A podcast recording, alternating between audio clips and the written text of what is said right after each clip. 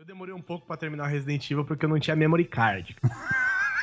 Você tá zoando, você jogou pau a pau. Então, dependendo, é, muitas vezes eu tinha que desligar uma hora ou outro videogame, eu acabava tendo que começar tudo de novo, né? É isso. Então, até eu conseguir um memory card e eu descobri porque que ele servia e consegui, eu passei tantas vezes por tantas partes, por tantos lugares, cara, que até hoje eu sei alguns diálogos de cabeça.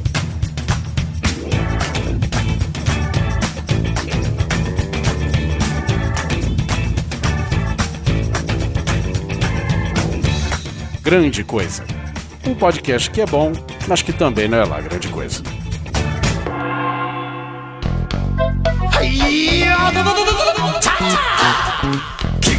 Punch, it's all in the mind. If you wanna test me, I'll show you find the things I'll teach ya. Sure to beat ya. Nevertheless, you get a lesson from teacher. Now kick. Olá, coisas e coisas! Tudo bem com vocês? Aqui é o Guizão e vamos continuar a nossa conversa aqui nessa mesa feita totalmente de 8 bits. Estou com Alan Polar, Eu não sabia que ia ter apresentação segunda parte, velho. Eu nem pensei em frase. Oliver Pérez, Não.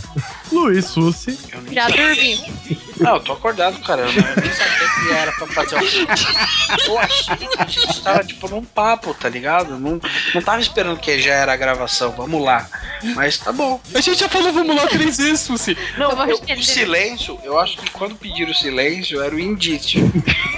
Mas, você sabe, né? A hora que deu 5 segundos de silêncio, você co- cochilou. Pode falar. Entendeu? Eu, eu engasguei. Sabe quando você acorda engasgado? e a nossa querida amiga Miriam Juliana. Pra colocar um pouquinho mais de cor nesse time masculino, Mas na verdade não tem nada a ver com o fato dela ser mulher, e sim tem o fato da gente ter que trocar um baixinho por outro, né? O Neto não pôde gravar a segunda parte. Um acidentado de moto por outro. também, também. E só pra deixar bem claro, eu sou mais bonita, né? Sem dúvidas. E isso antes da queda, né? Mas tem que ver ainda. Foi só a perna, a perna. No episódio passado, nós falamos até, até o Super Nintendo e nós vamos continuar falando sobre eles a partir do, vamos dizer, uma nova geração.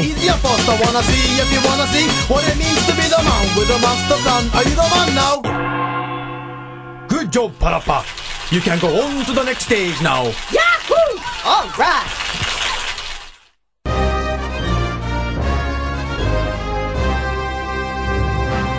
Vamos lá, então é isso, gente. Vamos começar. É isso, cara? Oxe, Que animação, velho! Putz!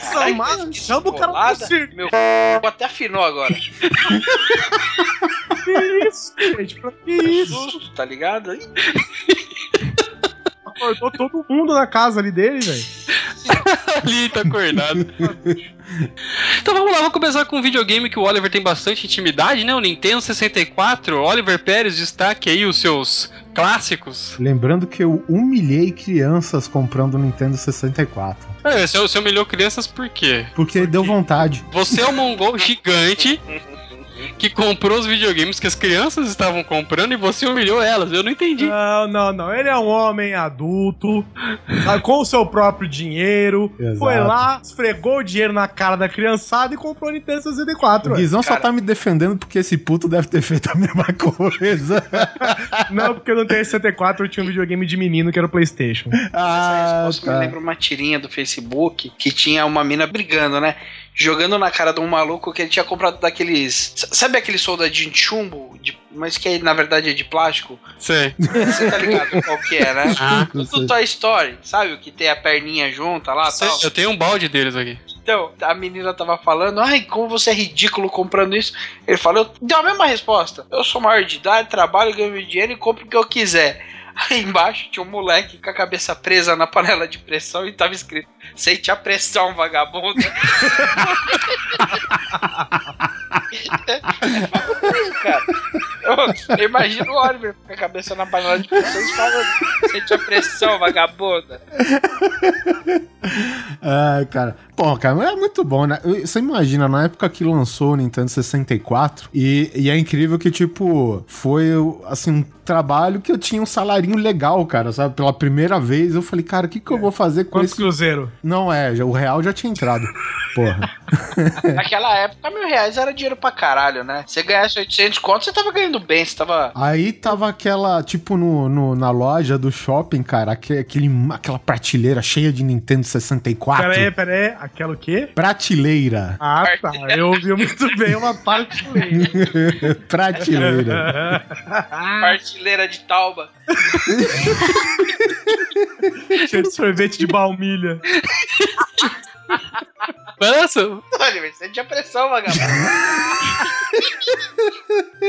É, não, mas enfim, não, não foi nem pela maldade, cara. Tinha uns dois moleques olhando de boca aberta lá o videogame, né? Pô, lançamento, não sei o quê. Eu simplesmente peguei. Eu, tenho, eu sou meio supersticioso, eu não pego o primeiro da fila, então eu tirei um, peguei o segundo, né? Porque o primeiro sempre tem defeito, que eu sei. É, até porque naquela época não existia toque, né? A gente chama de superstição mesmo. É, superstição, exatamente.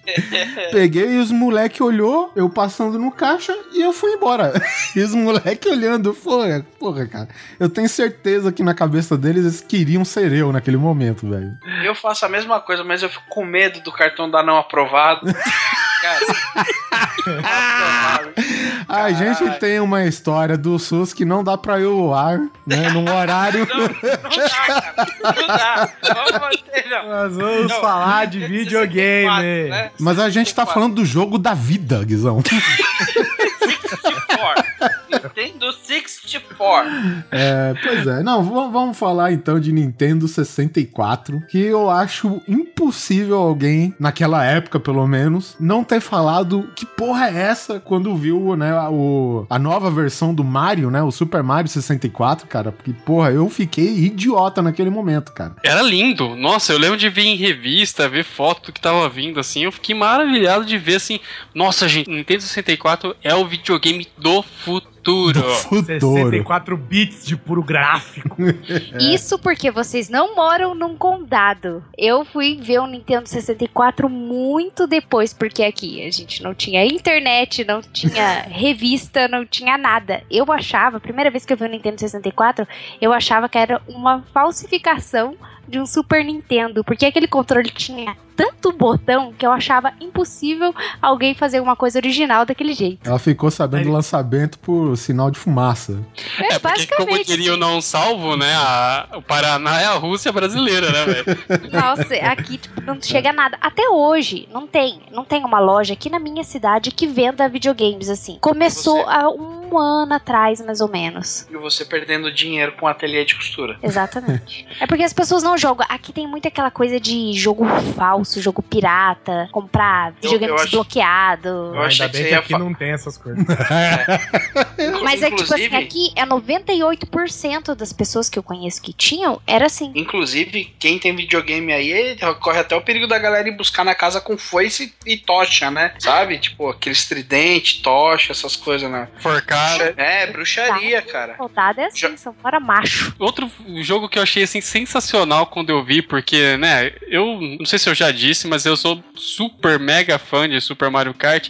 Quando eu os vi em 3D, eu achei assim algo fora do. Mas o Mario Kart sempre emulou um negócio 3D, não foi? Ah, mas era aquela mesma coisa que você jogar, por exemplo, Doom, entendeu? Você tinha. Ah, sim. O, o Doom você nunca acertaria as costas do inimigo, né? Não, nunca porque ele era chapado. Ele era chapado, ele tá na frente de um cenário 3D, o cenário realmente era 3D, os caminhos, os corredores e tudo mais. Só que o- os monstros, as criaturas, cara, você pode ver, você podia rodar em volta com o Strafe do Nintendo 64, né? E aí você via, cara, que a frente do, do, do inimigo, cara, ele sempre tava apontando pra você, você era o norte magnético daquela porra, velho, sabe? É, pra quem não manja, Strafe é você andar de um lado pro outro, assim, de lado, né? Que foi novidade no Nintendo Cara, 64 e no Play 1 também, né? Sim, porque o primeiro Doom não tinha, né? Você tinha, Isso. ia pra frente, ia pra frente, você virou de lado, ele dava aquela. Ele girava sempre, né? Agora, assim, a gente tá pulando um pouco pro Doom, cara, mas Mario Kart 3D e o Super Mario 64, velho, acho que é o que impulsionou a venda dessa porra, velho. Sabe? É um negócio fantástico, cara. E Eu divertido. né? discordo. Eu acho que o que realmente impulsionou a venda, eu vou, eu vou citar duas coisas. Uma foi GoldenEye. Também, acho que- também. Também acho, Que- também acho. É, tanto que Lan House, puta, era o que tinha era. Aonde, Suzy? Na House. Na House? Na House? Na House. a, língua, a língua tá crescendo na boca? E outra coisa também é que o controle do 64, ele é próprio, né, cara? Você pega numa haste aqui, ó, com a mão esquerda, na outra com a mão direita, e aquela porra que só sobra no meio, você pega com a mão do meio. Com- Com a mão do Sim. meio. Caralho, velho. meio. E você joga com ele. E isso impulsionou vendo assim. Ele não era muito ergonômico, aquele controle, né, cara? Não, mas, mas acho que foi ele e o do Dreamcast na mesma época que começou a impulsionar esses controles mais ergonômicos, né? Mas. Ah, porque a SEGA no começo se fazia uma, uma regulagem com o botão, no final eles estavam botando até no fiofó do controle, né? É. Não, eu acho que quem começou com isso, assim, pra ser de verdade ergonômico, eu acho que começou com o PlayStation, hein, cara.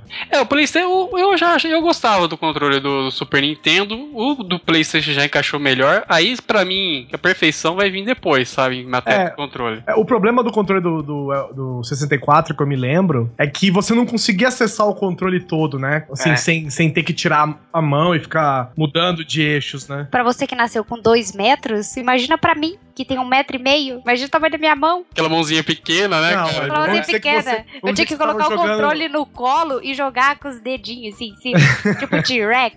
Ou o cara, Aliás- não, o cara olha, né, velho? Era arcade pra ela. Porrava até com o queixo, né? Agora fala sobre GoldenEye, que você tem mais experiência, né, Oliver? N- Não só a questão do GoldenEye, mas também um- uma inovação que esse jogo trouxe junto com o Mario Kart é justamente o multiplayer, né, cara? Dava pra jogar em capacidade de quatro pessoas pra jogar. Mario Kart, com certeza, assim, era divertido por causa da, de, de toda a palhaçada que tinha. De soltar casca de banana pro cara de trás escorregar, solta o casco azul pro primeiro colocado se fuder, entendeu? E o GoldenEye, cara, acho que pela tecnologia 3D até então, cara, foi uma parada que ajudou a você explorar mais o, o terreno do jogo, né, cara? Mas é, é um jogo, assim, que eu joguei e eu seria suspeito por falar que gostaria muito desse jogo se eu não gostasse mais de um outro que é do mesmo estilo, que é o Perfect Dark, né, cara? O Perfect Dark é justamente a, a melhoria de tudo que o GoldenEye tinha, né? E acabou que, tipo, trouxe mais variedade de armas, tem, na minha opinião, né, tem mais história. E também, acho que o GoldenEye também ele precisava do expansor de memória, né? Se eu não me engano. É, o que, mas o que uma grande coisa que chamou muita atenção no, no GoldenEye no Nintendo 64 era o fato dele ser exclusivo, né? É, justamente. A, a Nintendo comprou os direitos pra ser jogado no Nintendo 64. Então, pô, você imagina, pô, vou jogar você o James Bond, é, porque primeira pessoa você é o James Bond. Então você tinha toda essa coisa. Aí o Perfect Dark, né, o que o Oliver a cada três casts ele fala quatro vezes. Cada caixa de games. Mas o Nintendo 64, ele, ele realmente foi um, um ícone, né? Se você parar pra pensar, o GoldenEye, próprio Jimmy Fallon jogou um tempo atrás com o Pierce Brosnan o GoldenEye. E ele ganhou. E ele jogava na. Tem no YouTube, cara. É, é cômico, sabe? E é uma coisa engraçada de se ver, vale muito a pena. Mas o Perfect Dark melhorou, mas assim, o, o jogo que é considerado por muitos como o jogo do Nintendo 64 é o Legend of Zelda Ocarina of Time, né, cara? Olha, esse jogo, cara, vou te dizer, eu nunca tive o Nintendo 64, eu tive o amiguinho rico, né, que tinha. Sim, eu. E ele tinha. Não, porque a gente era nem se criança, minha não ia deixar eu brincar com você. Até porque ele comprou, né? Na loja você ficou só olhando. O Guizão, será que o Guizão me olhou de baixo pra cima naquele. Quando eu era nossa, quando eu era criança, nossa amizade daria cadeia, Oliver. É. Aí, é, eu não tinha, né? Eu não tinha nem o PlayStation, eu acho. Não, acho que eu tinha o PlayStation sim. Mas eu me lembro que esse amigo meu ele tinha Pokémon Snap, tinha o Mario, tinha o GoldenEye. Ele tinha todos esses jogos assim. E, cara, o dia que eu vi o Legend of Zelda, cara, era do tempo em que é, você tem amigos porque os seus pais se conhecem, sabe? Sei. Seus pais se conhecem, então você é amigo do videogame e tal. Cara, esse moleque me deixou o videogame dele um mês, velho. Acho que eu zerei de dentro pra fora, de fora pra dentro, de cima pra baixo, da esquerda pra direita. E é viciante, cara. Nossa, é bom demais esse jogo. Eu não sei como é que tá agora, né, que a gente tem Não. coisas muito mais avançadas. Se você gráficos. vê, o, o- a questão é o seguinte: é porque, pra época, cara, e eu acho que até agora, é um jogo grande pra caralho, velho, sabe? As- o cenário, cara, ele é muito grande, cara. São, pô, não sei quantos reinos, né, velho? E tem side mission, aquelas coisas, cara. Era tudo, tudo que era novidade na época, o Ocarina of Time usou. Inclusive tinha a própria Ocarina, né? Sim. Que você tocava apertando um dos 144 botões que você tinha no controle do, do Nintendo 64. É. Inclusive, recentemente, né? Recente eu digo alguns anos atrás, mas pós era 64, eu vi muita gente tocando músicas aleatórias, assim, na Ocarina do Zelda, do Link, né, no caso. E eu lembro Do até que. É, do jogo Zelda. Zelda já- Eu lembro que, inclusive, tinham revistas, tipo uma Super Game Power, Game Action, coisas assim. Gente, Que- Super Game Power. Essa Porque, tá na do verdade- contexto aqui. E ela surgiu, na verdade, de, de duas revistas. Uma era Super Game e a outra Game Power. Eles tiveram que juntar as duas, porque tava meio bambeando e virou Super Game Power. Porque eu comprava Super Game. Eu lembro bem disso, cara. Cara, revista de videogame. era Super Game Power e Nintendo Power? É, que depois acho que engoliu a Nintendo Power também, né? É, eu não- eu não sei. Bom, eu lembro que durou bastante até essa revista. Eram revistas bem legais, inclusive. E eu lembro que você, você tinha tutoriais de como tocar é, músicas. Várias músicas, Abertura, é. abertura dos Simpsons, Titanic. é engraçado pra caramba, é bem idiota até, se você for pensar. Mas hoje, por exemplo, de repente com um emulador, né, cara, é até engraçado ficar tocando essas musiquinhas assim. Bom, o, o Ocarina of Time, né, ele tem toda aquela coisa do... Da, da- assim, da cultura japonesa, aquela coisa bem infantiloide, né, digamos assim, cara, que, que, é, que é o que rodeia a Nintendo direto, né, cara? Mas, porra, você pega um personagem, você anda nos reinos, você vai salvando os problemas de cada reino, entendeu? Você viaja no tempo, você vê que a merda deu merda pra caralho em todos os lugares, você tem que voltar salvando. Não, E- essa perspectiva é muito legal, né? É, você meu. tem, você tem um negócio, sei lá, uma pedra, uma pedra que desmoronou na boca de, um, de uma caverna. Sim, Aí você sim. tem que voltar no tempo enquanto criança, que a pedra ainda não caiu, você vai e resolve pro puta. Isso é muito legal, cara. É, é um pensamento, cara, que pra época eu acho muito à frente, assim, pro, É. pra um design É bem- de jogo, cara, sabe? Então, acho que o Ocarina of Time, apesar desse, desse tom infantil que a Nintendo sempre põe, cara, é, a, a inteligência de como você pôr né, o infantil e o inteligente junto, cara, é o que sempre fez a diferença pra Nintendo, cara. Os jogos do Zelda sempre foi um jogo que se. Sempre foi diferente, né? Uhum. Do que você costuma ver, assim, desde o do, do Game Boy até, até agora, eu acho. Quando eu descobri a existência do 64, eu queria ele pra jogar Zelda, não Mario. Pra mim, a Nintendo sempre foi Mario pra todo mundo, mas esse Ocarina of Time, ele foi tanto um divisor de águas assim que as pessoas elas falavam do Nintendo e do Zelda e não do Mario. Eu vi a popularidade do Mario cair assim ao extremo enquanto o Zelda cresceu por conta de tudo isso que vocês falaram sobre o jogo ser completamente diferente e ter uma jogabilidade nova. É, e aí, além disso, você ainda tinha aquelas coisas que você acrescentava do Nintendo 64, né? Que ele era com. É, é tipo o, o, o- Mega Drive. Você tinha mil coisas pra acrescentar nele, né? Você tinha o Humble Pack, Expansion Pack, É. tinha o Memory Card que você colocava nele e No tal. E isso controle. deixava. Você É, colocava no o- controle. dois eram no controle e um você colocava no próprio console, né? Virava um Jäger, né? Não, não. Na verdade, o que acontece? O Expansion Pack é pra rodar jogos que requerem mais memórias. No caso, o GoldenEye, o Perfect Dark e o Legend of Zelda, eles precisavam de, 25, Expansion... 24K de memória. Não, 4 mega. Pera, o, o, expa- o Expansion. Pack, cara. E aí a gente tinha também, eu não lembro quanto que era o, a memória pra você salvar o jogo, que era o que você encaixava no controle e que justamente também você encaixava o Rumble Pack no mesmo slot, né? Isso, ou seja, ou você salvava ou você. É, Tremia. o- o- Eu Exatamente. sou, tão, eu sou tão cagado com esse papo de videogame, eu não sei se eu já comentei. Meu primeiro videogame foi um o Nintendinho, é, se eu não me engano era japonês, então a fita só cabia aquelas grandes, né? Não era nem a pequenininha. E tinha uma porra daquele Alterest Beast, todo em japonês, que eu não conseguia jogar. No Nintendo? No Nintendinho. Tá, vai. E aí, eu tinha um amigo rico, Guizão, que tinha um 64. Chuta o único jogo que o filho da puta tinha. é, Sei lá. ah. Pokémon Snap, cara. Nossa. Cara, Cara, pra quê? Pokémon Snap é assim, é um jogo divertido, mas é pra mim um jogo de quem não gosta de jogar videogame. É o jogo que você dá pra sua mãe jogar, pro seu pai É. jogar. Porque do que que se o que que consta no jogo, né? O que que é Pokémon Snap? Depois teve até, né, as batalhas Pokémon, teve os jogos mais legais do Pokémon pro 64, Sim, mas sim. mas o Pokémon Snap foi o que trouxe os Pokémons que estavam na época, Brasil principalmente, no auge, né, do, do desenho. Ele trouxe pra cá um jogo onde você podia ver os Pokémons. E o que que era ver os Pokémon, velho. Você jogava com um cara que chama Snap, se eu não me engano, é até o nome de um personagem do, do Pokémon, é, eu posso estar enganado. Mas você vai andando num carrinho com. Olha, só de comentar é ridículo. Não, você vai parece- andando num carrinho. Parece aqueles parquinhos que, que, que É, você vai tipo uma montanha. É, um sabe? safarizinho, assim, É. que você vai andando num trilho, num carrinho, tirando foto de Pokémons, velho. Jurassic Park s- chato. Exatamente. E aí. É, é de Pokémon mesmo. Cada de... Chato. E aí você ganhava pontos é, por tirar fotos mais bonitas de pokémons. Às vezes tinham pokémons raros que você tinha que fazer, Nossa, tirar fotos de certas era muito coisas pra ruim, cara. fotografar. Era muito ruim.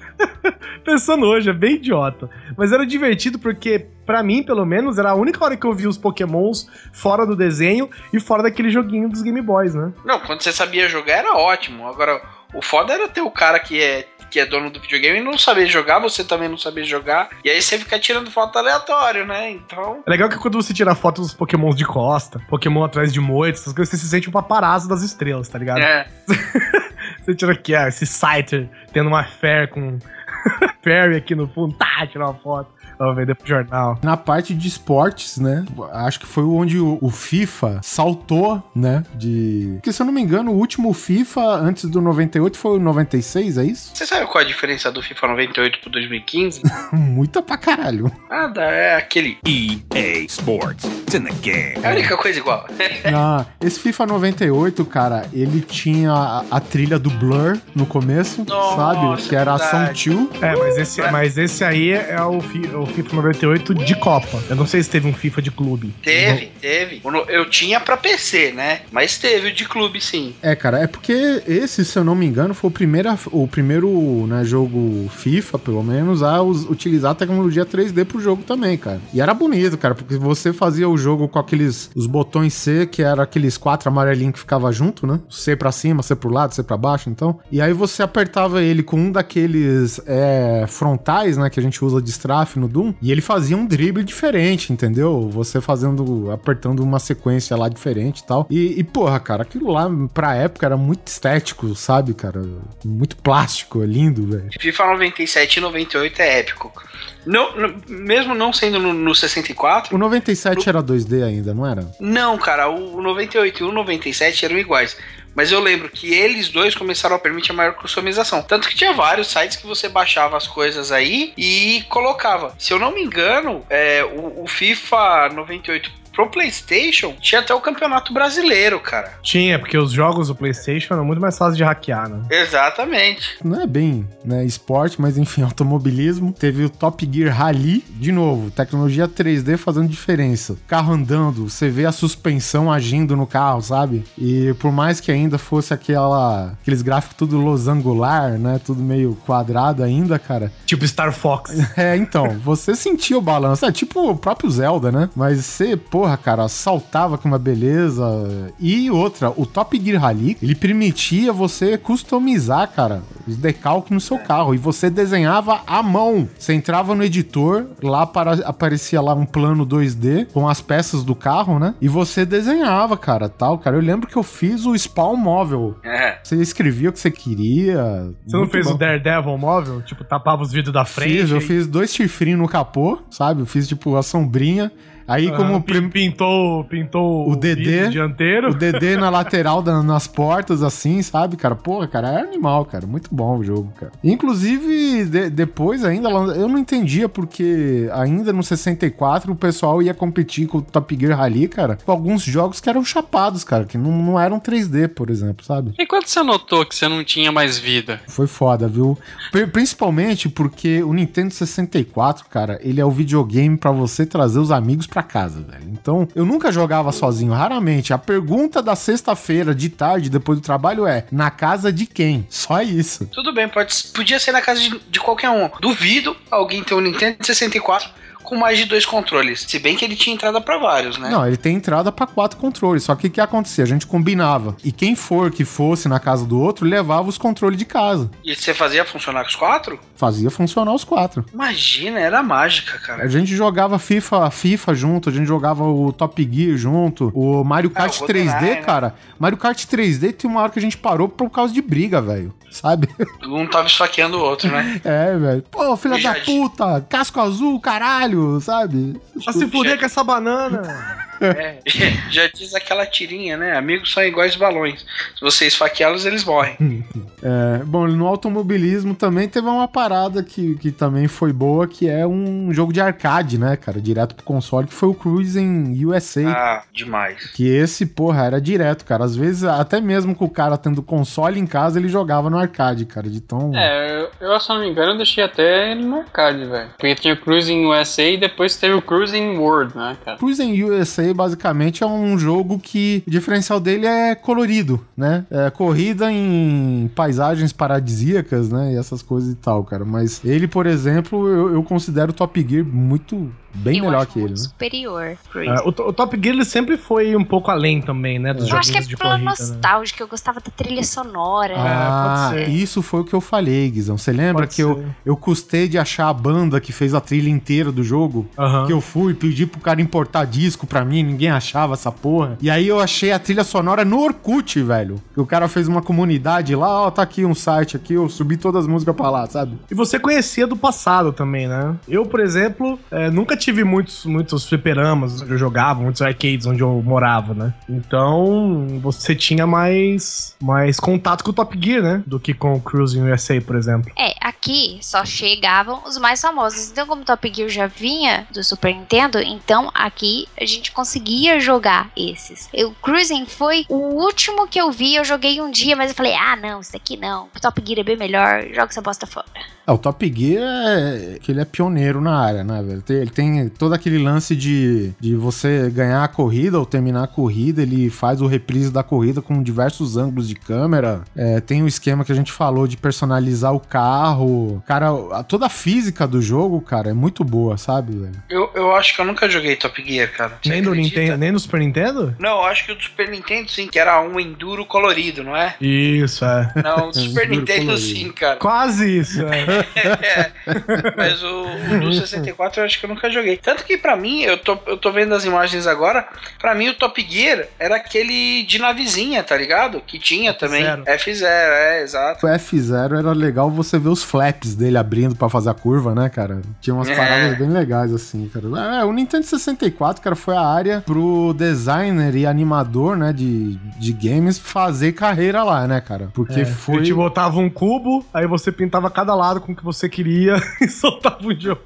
É, e, não, e você adicionava uma, uma certa física no negócio, né, cara? É, é. É, mas no fim das contas o Nintendo 64 não foi um grande sucesso. Tem gente que fala até a questão do que o, car- ó, o lançamento em cartucho foi um erro, porque nessa mesma época chegou o PlayStation com, com CD, né? Eles até tentaram o GameCube depois. Chegou, né? não. PlayStation. PlayStation acho que chegou junto com o Xbox. com- Não, mas o que eu tô dizendo é que assim, o Nintendo 64 apostou no cartucho enquanto o PlayStation embarcou no CD e foi mais bem sucedido, né? Cara, é, É o que eu porque quem falo. inventou o CD foi a Sony, né? Mas é o que, eu, é o que eu falo, tudo que você consegue piratear, você pode depois fazer um, um bagulho contra a pirataria foda e nunca mais ninguém vai conseguir piratear. Mas se você consegue disseminar essa porra pro mundo inteiro pirateado, porra, o PlayStation era o mais pirateado, né, cara? Ah, mas eu, eu, eu não acho não, cara. Eu acho que tá pau a pau, cara. Você vai em qualquer loja aí do centro de São Paulo, na, na época, você pegava aquele adaptador lá pra, pro Nintendo 64 rodar cartucho pirata e boa, velho, sabe? É, tá, tá aí, entendeu? É, mas Nossa, mesmo assim, existia olha, isso? Eu velho. nunca vi, cara. Existia, Então, cara. Mas mesmo assim, o cartucho pirata custava o quê? 50 conto? Não, É, custava 60 bem... conto? Não, não, não, não era caro não, que nem o... CD pirata custava 10 reais, velho. Custava 5 reais às vezes. Mas enquanto, né, mudando agora aqui, vamos para o meu xodózinho durante muitos anos, foi o PlayStation, né? Que eu concordo com o Susso justamente por isso aí, cara. É, eu acho que ele se difundiu muito mais, principalmente aqui no Brasil, justamente pela facilidade que você tinha de piratear e de encontrar jogos pra ele, né? Porque a vantagem do PlayStation em cima do 64 foi porque o- a Nintendo sempre dominou o mercado, né? Aí o PlayStation, a Sony chegou com o PlayStation, o cara falou assim: ó, oi gente, esse aqui é o PlayStation e aqui atrás tem 155 mil títulos títulos que a gente já vem junto com ele. Entendeu? Você pode encontrar 10 mil jogos já pra vender. Entendeu? Aí Procure na barraquinha mais próxima, né? É, procure em qualquer lugar, né? Mas, por exemplo, enquanto você tá acostumado com uma, com uma quantidade limitada, que não é pequena, mas é limitada, de, de jogos pra 64, por exemplo, inclusive os mainstream, o PlayStation chegou com uma biblioteca absurda já, cara, logo de lançamento, né? Esfregou a rola na cara do admin, né? Basicamente. A vantagem do PlayStation 1, pelo fato de ser CD, cara, que tipo, a velocidade de processamento era maior, pelo fato de, de contar com tecnologia de leitura ótica e tudo mais, entendeu? E sem mencionar, por exemplo, se você pega um jogo que ambos os consoles aí contemporâneos tinham, que é o Nintendo 64 e o PlayStation 1, você pega, por exemplo, Mortal 4, né, que foi o primeiro Mortal, Mortal Kombat 4, que foi o primeiro jogo da série a ser 3D. Então, o que que acontecia? Os dois, obviamente, pela, pela, pela idade do jogo, o jogo era quadradão, era 3D, mas era quadradão, entendeu? Não tinha mais aquela noção que os cara, que os personagens eram fotografados e animados, né? Então não tinha mais isso, era um design, os dois eram 3D, os dois eram quadrados. Porém, as cutscenes no PlayStation 1, velho, eram feras, velho, porque era uma, um, um CG já, entendeu? Enquanto o, o Nintendo 64, as cutscenes eram tudo feitas com os mesmos personagens do jogo, sabe? Do, É. do próprio jogo. Então você via o pessoal quadradão e tal, né? Tanto É, que e- quando você comprava um PlayStation, ele vinha com um CD de demonstração, né? Muitos jogos tinham um demozinho pequeno e alguns eram só algumas cutscenes, cara. E já era o suficiente pra você ficar babando. Eu lembro que quando eu comprei, se liga, eu fui comprar. Eu queria um presente de Natal, né? Aí eu queria o PlayStation de Natal. Achei um cara perto de casa que vendia numa casa, de repente ia buscar no Paraguai, não sei. Vendia por 300 reais. PlayStation com dois controles e um jogo. Eu entrei, cara, eu fui lá com meu pai e tal. A gente foi lá conversar. É pra comprar porque 300 conto era grana. Ainda é grana, né? Mas era muito mais. Eu lembro que eu vi Tekken 3 pra jogar. e eu achei os gráficos um negócio assim impressionantes. E eu peguei o Resident Evil 2, cara, pra ver. Meu, a hora que eu vi aquela cutscene logo de cara do Resident Evil, eu falei, que que é isso, cara? Que que, que é esse... Resident Que que é esse Evil 2, videogame, né? É, o É, não 2. tô entendendo nada, né, cara? Só me deixa jogar. É um salto visual muito grande, é uma diferença notável assim, nos primeiros 5 segundos que você comparar. Claro que Sim. você é uma criança, uma criança adolescente, você vai, é, o apelo visual é bem maior. Por que, que você vai querer um videogame que tá cheio de pixels se você tem um com uma infinidade de jogos e a qualidade superior? E Eu acho que foi aí que a Nintendo ela começou a se enterrar. E recentemente também, PlayStation aí fez 20 anos, né? Saiu tanto até uma versão super bonita aí do, do PlayStation 4 naquele cinza, Do Play cinza 1. PlayStation 1, é. Que é do caralho. E, cara, há 20 anos atrás, 21 anos atrás, CD era novidade, né? Todo mundo só queria saber de CD. Tanto que uma vez eu lembro até hoje de ter comprado uma porra de um CD virgem por 47 reais na Calunga e ter jogado fora, porque eu não sabia como gravar nele. Eu não tinha gravador de CD. Você precisava de alguma coisa virgem no dia. É isso. Exato. É, vai ser você mesmo.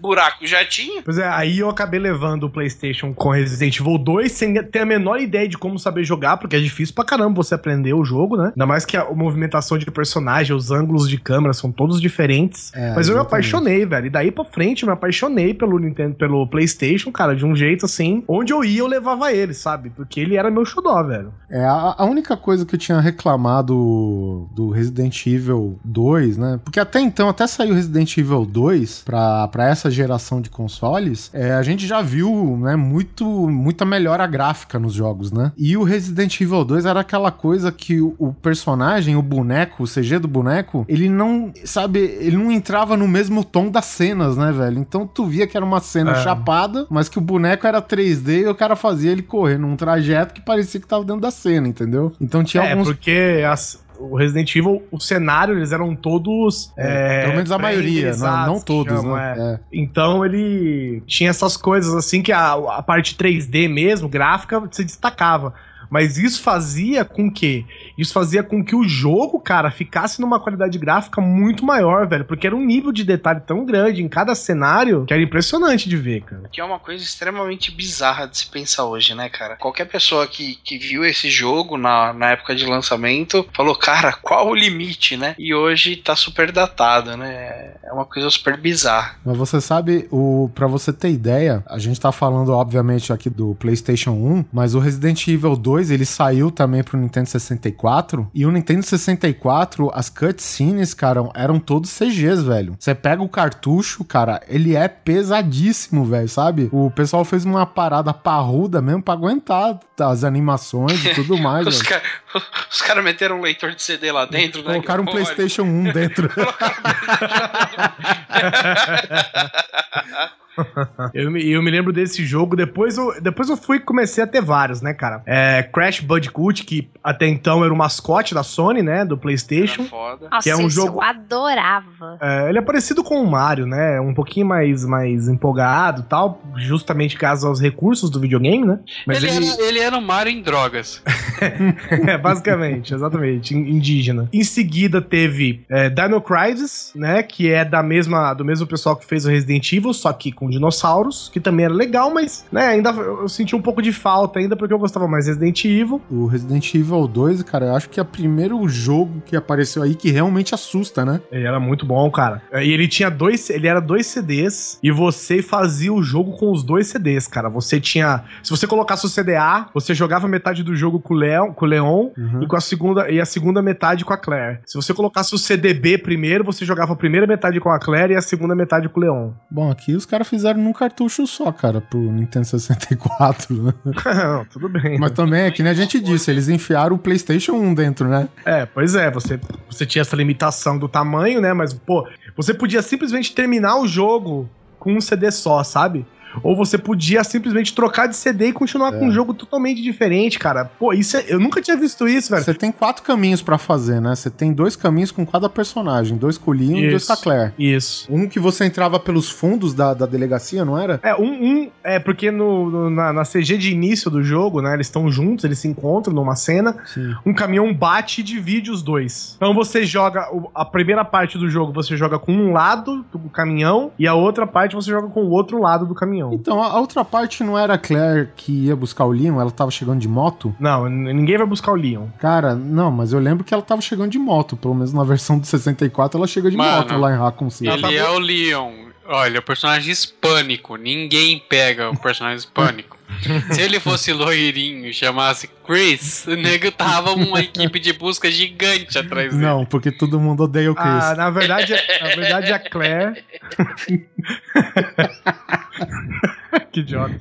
Na verdade, a Claire é irmã do Chris Hatfield do, do primeiro jogo, Uhum. né? Enquanto o Leon, ou o Leon, ele é um policial de Raccoon City, só isso. Ele é um Então- recém-transferido, né? Isso, então ela vai pra Raccoon City atrás do irmão e eles se encontram ali, eles se mergem ali, só um encontra o outro numa situação de perigo e eles se dividem no começo, aí, aí dá o segmento pro jogo, entendeu? Cara, eu, eu sei que é, é a primeira vez que eu senti medo, cara, jogando um videogame, que teoricamente é um negócio até então ingênuo, né? E aí você cruza aquele corredor e já explode os tablados com um monte de mão zumbi. Com- Nossa, aquilo ali. é Tentando te impressionante. pegar Não tem e- que não assusta, cara. É, e tem aquela parte na, de- na delegacia que você começa a explorar a área da, dos inter- da sala de interrogatório e um leaker, cara, pula pela, pelo vidro falso, pelo espelho falso, sabe? Uhum. Puta, velho, que susto, mano. Isso daí não se faz com seres humanos, velho. Eu nunca consegui terminar esse jogo na época, porque eu tava naquela fase ainda. Ai, eu tô jogando Zelda, ai, eu tô jogando Mario, ai que bonitinho, ai que bonitinho. Nossa, que jogo do demônio. Terror! Terror. Meu Medo! Deus, um jogo de terror. E eu fui jogar Resident Evil só muito depois, depois dos 20 anos que eu consegui terminar Resident Evil. Eu demorei um pouco pra terminar Resident Evil porque eu não tinha memory card. Você tá zoando que você jogou pau a pau. Então, dependendo, é, muitas vezes eu tinha que desligar uma hora ou outra o videogame eu acabava tendo que começar tudo de novo, né? É isso. Então, até eu conseguir um memory card e eu descobri porque que ele servia e consegui, eu passei tantas vezes por tantas partes, por tantos lugares, cara, que até hoje eu sei alguns diálogos de cabeça, velho. É, No Nintendo 64, a parte de memória era embutida no cartucho. Você não salvava É. naquele do controle, salvava no próprio cartucho. É, isso é uma sorte sua, que não, não tinha como conceder. Eu lembro até hoje, cara, você andando, aí o, o Leon entrava numa sala, Who are you? What are you doing here? Hold your fire! I'm a human! Ooh. Sorry about that, babe. I thought you were one of them. What's going on in this town? Hold on. I ain't got no clue, darling. By the time I noticed something was wrong, the entire city was infested with zombies. Puta, cara, eu sei de cor essa porra dessa frase. De tanto que eu passei, cara.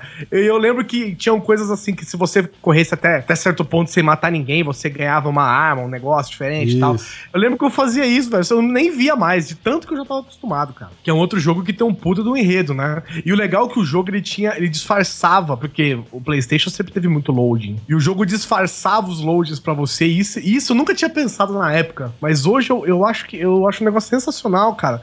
Porque, como as, as, as imagens dos ambientes eram renderizadas anti- eh, direto, então enquanto você tava em uma sala, ela era toda igual, né? Você passava pra lá e pra cá sem problema nenhum. A hora que você abria uma porta ou subia uma escada, tinha uma animação de uma, de uma porta abrindo, que era o tempo de loading Ah, é verdade. Que pra é, outra sala, é entendeu? um fundo preto com a porta abrindo e fechando, né? Isso, que, era o, que é o tempo de loading pro outro ambiente. Pô, Ah, isso, legal. isso ela disfarçava demais, velho. Não só disfarçava, como ela criava um clima de tensão tão grande, Nossa. porque por várias vezes você tomava um susto logo depois do loading. Tem uma porta que você abre que tem um monte de zumbi já pra te atacar, tá ligado? Tem. E aí, quando sai dessa, digamos, dessa cutscene, né, entre, entre aspas, você já tem que se livrar dos zumbis, cara. Mas é um susto do caralho, porque geralmente a porta, quando você passa pela porta, É a ok, segurança. às vezes pode até ter alguma ameaça, mas o ca- tá lá o zumbi lerdo pra caralho, tá ligado? Até chegar na, perto de você, você tem o, o que fazer, entendeu? Agora tem um, cara, que a animação da porta são uns 3, 4 zumbi passando por ela, velho. E aí fudeu. Não tem muito o que fazer, né? Eu acho legal, velho, porque o cara fez uma delegacia numa mansão, né?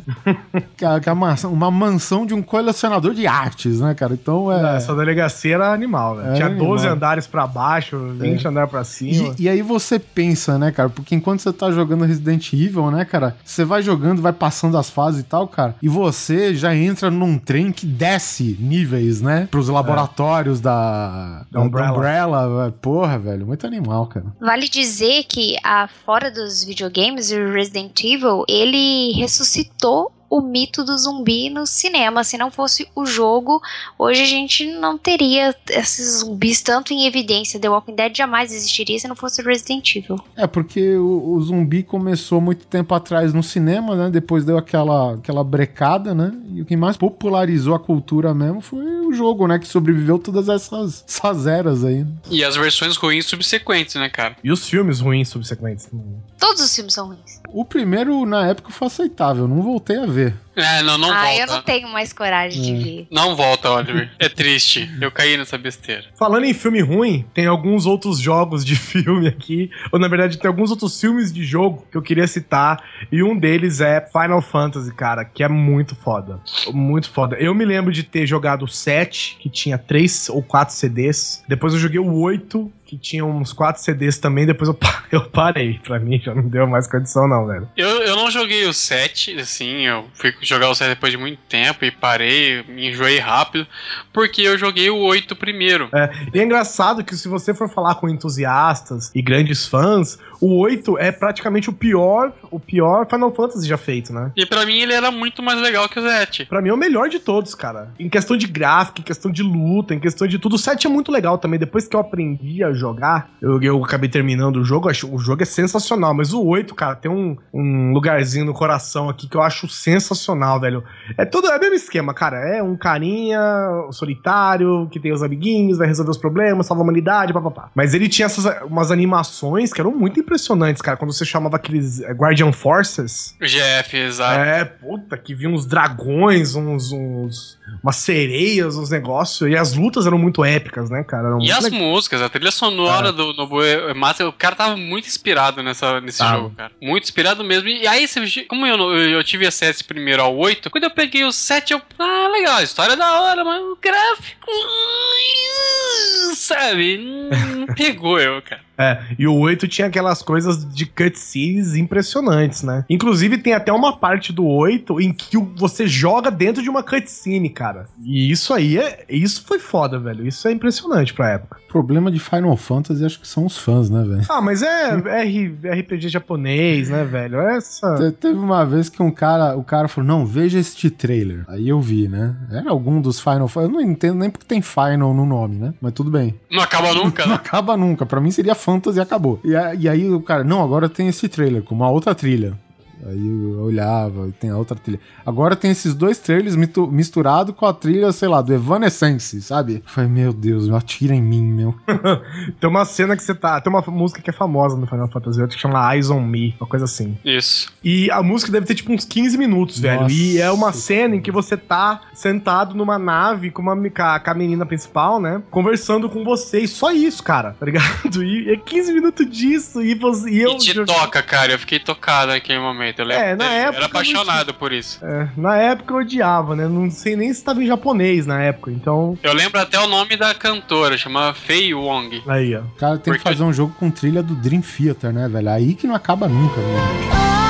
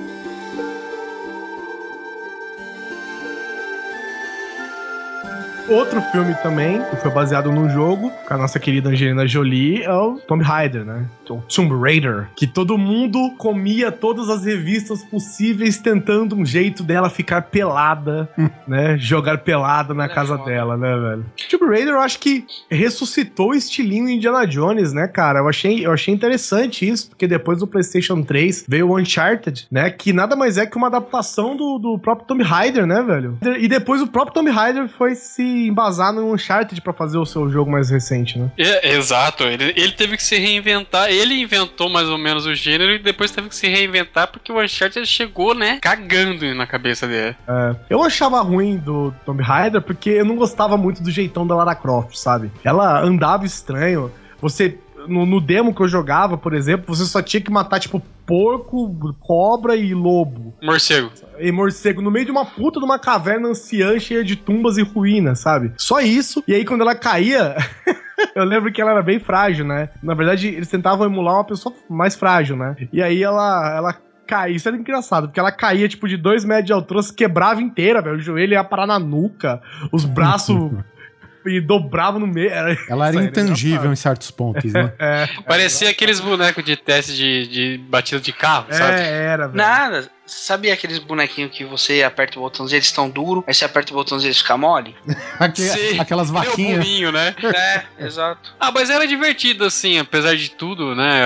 Ele era divertidinho, era um joguinho legal, assim, mas ele ficou clássico porque ele não tinha, digamos assim, esse nicho, né? Não tinha esse tipo de jogo, não era muito comum. A Lara Croft abriu esse caminho, assim, pra outros jogos virem e, né, essa aventura em terceira pessoa aí. Era um personagem feminino. Você podia jogar com um personagem feminino. Para as mulheres que jogavam videogame, isso era uma super novidade. Lembra de outro personagem, que você, outro jogo que você tinha uma personagem feminina principal pra você se sentir no jogo? Eu adorava o jogo. Miss Pac-Man. Croft. Miss Pac-Man agora.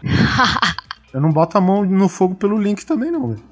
Apesar dela ser, dela ser altamente sexualizada e tal, né? Era, era, era um personagem diferente mesmo do que você tava acostumado O vendo. bug dos peitos, né? Ah, mas aí vai também um pouco da imaginação, né? Da época pra gente. Pra hoje a mulher não. A gente não via muito essas coisas. Eu e minhas amigas que jogavam, a gente não tinha muito isso aí. De dizer, ai meu Deus, ela é linda, ela é sexy. Ela... Não, era uma personagem feminina que a gente podia jogar. Ela era, Ela uns, era po- foda. ela era uns polígonos bem escrotos, cara. A gente tinha muita imaginação na época. Adolescente é foda, né, cara? Não, mas de mesa era- tava valendo, cara.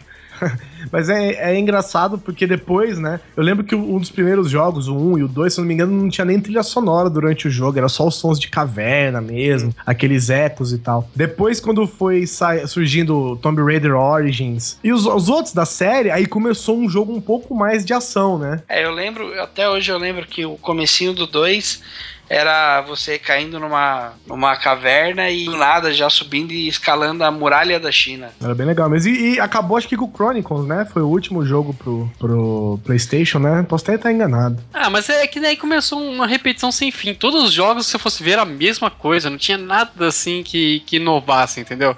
Era o pessoal da Eidos, né? Isso. É, os caras assim, pô, legal, fizemos um jogo diferente, mas agora a gente não consegue fazer diferente do primeiro jogo, entendeu? Tudo era assim. Eles tentavam fazer só melhorando o gráfico, mas a jogabilidade não mudava nunca, né? É, eles até tentaram, né? Mudar, deixar ela mais sexy, mais, mais gostosona. Mas é, cai nisso que você falou mesmo. O jogo em si continuava mesmo e foi caindo, né, cara? É, A história ficou mais fraca. Que era bom quando tava ali no meio do mato. A partir do 3, eles começaram a tirar ela do mato, colocar ela em cidades e tal. Tanto que o 3, acho que a primeira fase é em Veneza. E foi co- quando começou a ter a queda de vendas. É, Era, era diferente mesmo. Partindo aqui também um pouco de ação, né? Tem um tem de aventuras e, e corridas, né? Tinha, não tinha, claro, um Top Gear, que eu não podia ter, né? Mas tinha um Need for Speed, velho. Inclusive tinha o Boa. Need for Speed Hot Pursuit, velho. Que esse jogo era foda de corrida, Eu cara. não entendo porque o Need for Speed ele recicla esses nomes, né, cara? Porque eu lembro quando eu tinha o PlayStation 2, é, depois do Need for Speed Underground, acho que dois, né? Uhum. Foi lançado aquele Most Wanted, né? Que era o Didi e tal, pá. Mas, tipo, pra Xbox 360, né? Pra essa geração aí, saiu uma nova versão do Most Wanted também, né? Pra PC também. Eu não Saiu um entendo. Hot Eles, Pursuit também. é, então, eles reciclam esses nomes, cara, e é um jogo que tem uma qualidade diferente dos outros, eu não entendo, velho. Ou é uma nova, ou é uma versão reciclada do que era velho. Os caras deram uma repaginada. Eu gostava muito do Need for Speed porque ele era muito fácil de, de, de jogar. Diferente do Gran Turismo, né? Que É, não, também é um Gran puta Turismo- jogo, mas ele era mais simulação, né? Isso, isso. Então, eu não tinha manha. Need for Speed eu pisava até o final lá, botava marcha automática e fugia da polícia. Um abraço. É, realmente. Ele demorava muito pra você começar a jogar. Você tinha que ficar fazendo aquelas side missions. Até você pegar Isso, a manha do tirando jogo, você já tinha carteira e tal, né? É, se pegar a manha do jogo, só- minha mãe já tinha mandado desligar. Desliga que você já ficou muito tempo jogando. É verdade. Aí você só corria com os carros chumbrega, né, velho? Need for Speed não, tinha até um código que você pegava aquele carro que era o El Ninho. O carro fazia 400, 500 km por hora, era muito louco, cara. Putz, eu lembro dessa época da mãe mandando ir dormir porque já tava tarde e tal, parar de jogar. Putz, saudade. Agora é a mulher. a figura feminina é sempre presente. Tem outros dois jogos aqui que estão na lista do PlayStation que são os meus xodozinhos além do Resident Evil, que é o Metal Gear fucking Solid, velho.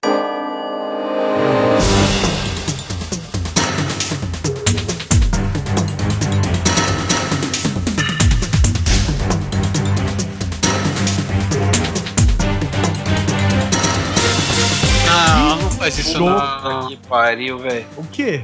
Cara, e- esse jogo é assim, tipo, imagina um jogo que você, você ficou obcecado por ele. Você não conseguiu parar de pensar nele enquanto você não terminou. Esse jogo é demais, velho. O jogo você joga com o Snake, né? Que é uma, um personagem dos joguinhos do Super Nintendo da década de 80, né? Se eu não me engano, o primeiro Metal Gear saiu em 87. Errado. O Snake é da Nokia. E outra, ele não era, e ele não era Snake, ele era o Solid Snake. Isso, porque é como se fosse o 007, né? São vários Snakes, né? Tem o Liquid Snake. E o, o louco desse jogo é que você tem. São dois ou três CDs. E você tinha um recursos que eu achava muito fodas que não eram recursos do jogo, né? Por exemplo, tinha um chefe que chamava Psycho Mantis. Nossa, o melhor chefe. E pra você matar ele, você tinha que ficar trocando o seu controle de, de posição, porque ele meio que ele tinha um poder tão grande que afetava o videogame, sabe?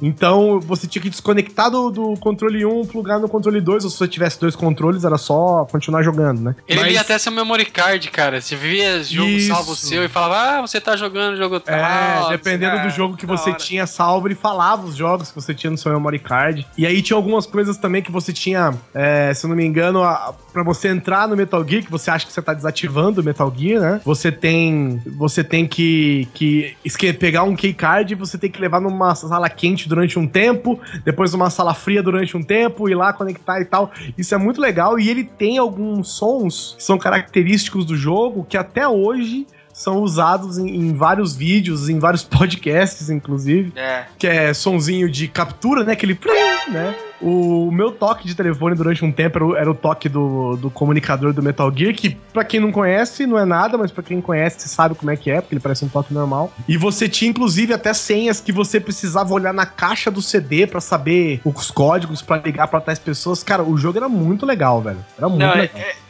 mudando rapidinho, eu sei que vai sair do tema. Um jogo que era foda de PlayStation, se eu não me engano, não era Digimon, mas era um que você colocava os CDs de outros jogos e fazia monstros, cara. Monster Rancher. Puta, era fabuloso esse jogo, cara. Era fabuloso. Mas pode voltar pro Metal Gear, que também é muito bom.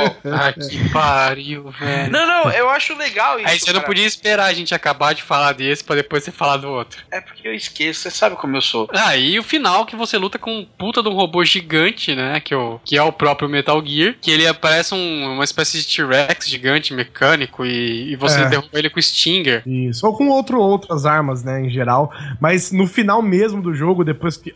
Depois disso, você ainda tem uma fuga e tal, todo um esquema.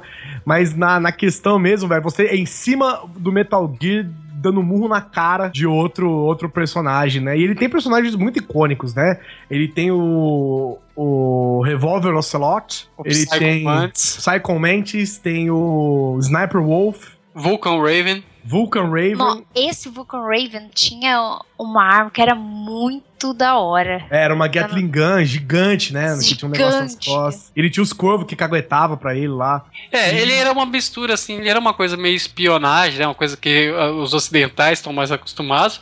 Mas ele tem muitos esses personagens muito fodões. Um cara que com- carrega uma Gatling Gun. Aquele estilo que o pessoal que curte mais anime e mangá tá mais acostumado, né? Não, Aí também, tinha também a Silent Wolf, né? Que era a Sniper. Sniper Wolf. Sniper era Sniper? Ah, Sniper porque Wolf. Silent acho que é de outro jogo. Não. E aí Cara- tinha o Ninja, né? Que era o personagem que todo mundo ficava louco nele, né, cara? Mas nada se compara ao fato de você ter uma porra do míssil teleguiado onde você realmente teleguiava o míssil e a porra da caixa, né, velho? Cara, a caixa. O que, que era a caixa, velho? Você se escondia numa caixa, cara. Isso era sensacional. O jogo era uma puta de uma tensão, e aí você pegava assim, de repente você tava dentro de uma caixa de madeirinha, sabe? Pô. E, e passava tudo, né? Tá tudo E bem aqui. percebeu? Beleza, cara, eu tava aqui, essa caixa não tava aqui, mas não vou nem querer saber o que que é, né? Cara, era fabuloso ela andando, cara. Puta que pariu. Mas o jogo Ficava era, deixando as pegadinhas na, na neve. É. mas o jogo era tão bom que você revela- relevava isso, né, cara? Não, mas isso eu acho que é só uma parte de piada, né? É uma parte de piadinha. Ah, virou, né? Virou um símbolo, um meme, né? Tem várias É, você vai pegar é. essas referências à caixa do Metal Gear. Isso, tanto que no jogo, inclusive, eles colocaram uma utilidade pra isso, que você tinha uma, tem uma parte do jogo que tem muitos lobos, e você bota a caixa, deixa o lobo mijar na caixa, enquanto você tá com a caixa, nenhum lobo te ataca. Ai, É, é engraçado, é engraçado, assim, tinha vários elementos, assim. Aí você falou do, do ninja, né? Que ele era o amigo dele, que era o Grey Fox, né? Isso. Que ele morreu lá em Zanzibar e os caras reconstruíram ele como ninja e tal.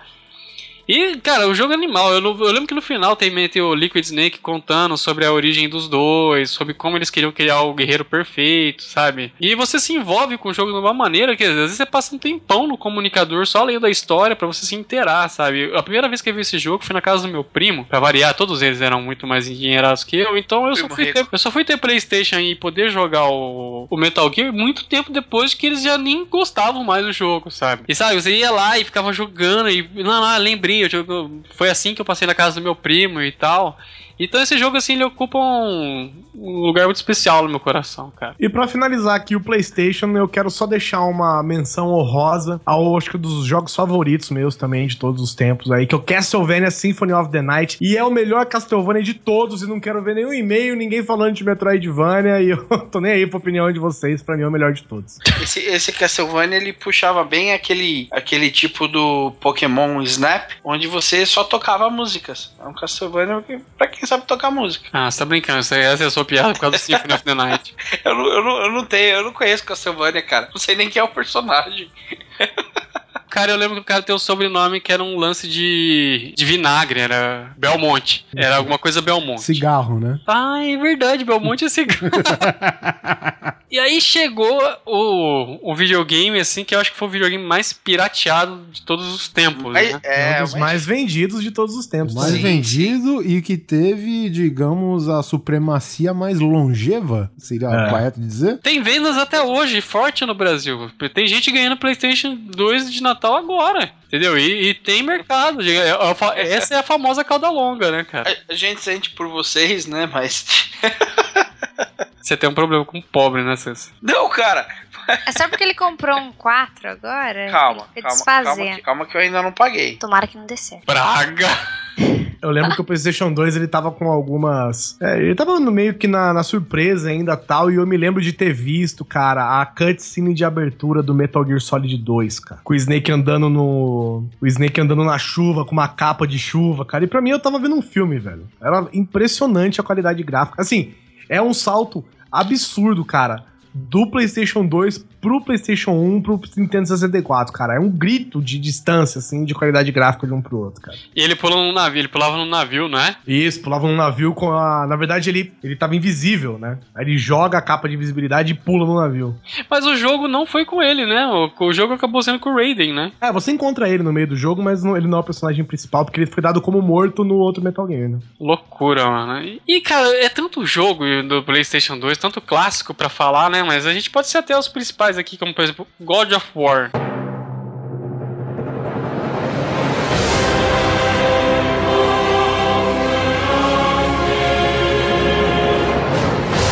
Então eu nunca tinha visto um jogo que você esquecia de jogar, porque o que acontecia no fundo era tão foda, sabe? Ele tinha vários planos, né, cara, de É, nossa, cara. né? Puta que. E, e isso logo no começo, né, cara? Porque é, tu vê lá, é, na hora que você começa.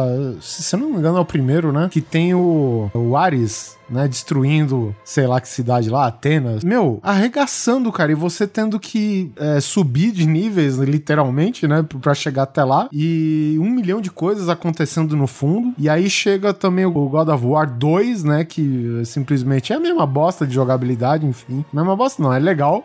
Os caras faz mais do mesmo, só que muito mais, né? Então É, pra- o, pra te o deixar a God of boca War, aberta. na verdade, ele quis mostrar pra mim a- o negócio épico que consegue ser, que conseguia ser o PlayStation 2, sabe? É. Porque não tinha cenário pequeno. Isso. Sabe, não tinha coisa pequena, um negócio acontecendo aqui, um negócio acontecendo ali. Cara, você tava no meio de uma treta com 15 caras dando combos e mais combos intermináveis, puxando um, rasgando o outro no meio de Que- 15 caras no primeiro plano, né? Depois do seu. É, isso. Além disso, coisas acontecendo na frente, coisas acontecendo no fundo, uma trilha sonora fudida, né? E aí te apresenta um cara que virou, né? O, apesar de não ser exatamente isso, mas ele virou o mascote da Sony depois, né, cara? Ah, que é o- a porra do Kratos, né? Que nada mais é, nada como você ter como exemplo um cara que matou a própria família na facada, né? E aí você, na, na- a história, e a história não é pequena, né, cara? A história é você querer subir ao Olimpo pra enfrentar Ares e tomar dele o trono de Deus da guerra. Meu, olha o nível dessa porra, velho.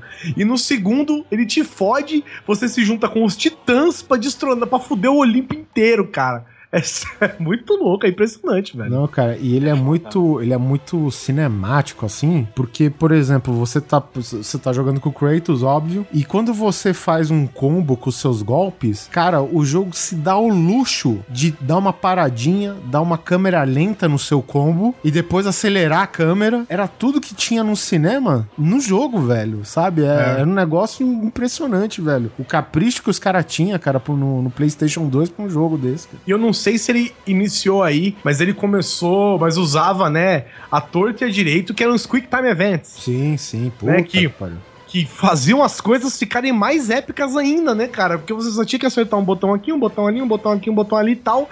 E ele de- você, você apertava três vezes o triângulo, duas vezes a bolinha, e ele simplesmente, tipo, arrancava o olho de um cíclope, jogava da montanha e tacava fogo nos restos, sabe? Caralho, como assim, velho? Era um jogo fácil, mas de uma certa forma ele te prendia mais pelas cutscenes, É. pela história do que pela jogabilidade. Não é aquele negócio que você fica tentando, ah, eu tenho que eu tenho que evoluir, eu tenho que evoluir, não, você evolui com facilidade, mas você quer evoluir pra você acompanhar a história. Isso, e ele era, ele era graficamente muito bonito, né? Então quando você via, pô, se você passasse numa locadora dessas que tinham jogos, né, que você pagava por hora pra jogar, meu, se você passasse e alguém jogando God of War, velho, é o jogo que todo mundo para pra ver, velho. Porque ele é muito bonito de se ver. Também tem um jogo que eu fui conhecer nos, nos últimos anos que eu tive no PlayStation, que foi Shadow of the Colossus, que é um jogo, como eu posso resumir, japonês. É um jogo muito legal. só que você. Cara, eu, sem brincadeira, eu jogava ele durante a madrugada e eu dormia jogando. Eu, eu sei, eu durmo fazendo muita coisa, velho. O problema dele, cara, é o mesmo do, por exemplo, você pega aí, sei lá, o primeiro Assassin's Creed. Pô, tá muito legal, cara, a animação, tu escala o titã, tu vai, tu luta, tu mata ele, não sei o quê. E aí tu vê o jogo, é a mesma coisa durante toda É. a duração do jogo. 16 vezes. É, então não dá, velho. Aí, é- aí, cara, tem jogo que tem titã que ele tá na, a 100 km de distância, você tem que ir de cavalo, velho, e não Ah. tem trilha sonora, não tem nada no jogo, então você fica... Cara.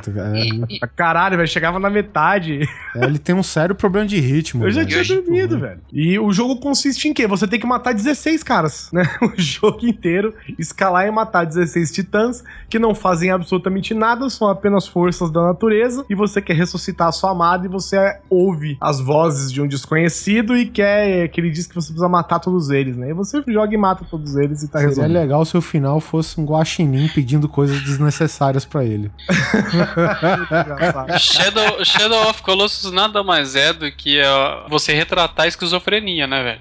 O cara é ouve você- vozes do além, né? Do nada e você tem que matar pessoas. Você, no caso, você tem que matar gigantes, cara. Mas ele é um jogo visualmente muito bonito também. É dos criadores daquele jogo Ico, né? Não sei exatamente, mas eu nunca joguei. Mas é, é um jogo muito bonito de se ver. É até divertido hora que começa a acontecer alguma coisa. O jogo é muito legal. Mas até lá, velho, até esse limiar em que você tem que derrubar o gigante, acontece absolutamente nada no jogo, né? O que eu acho bacana nesse jogo é como eles usam a, a égua, é uma égua, né?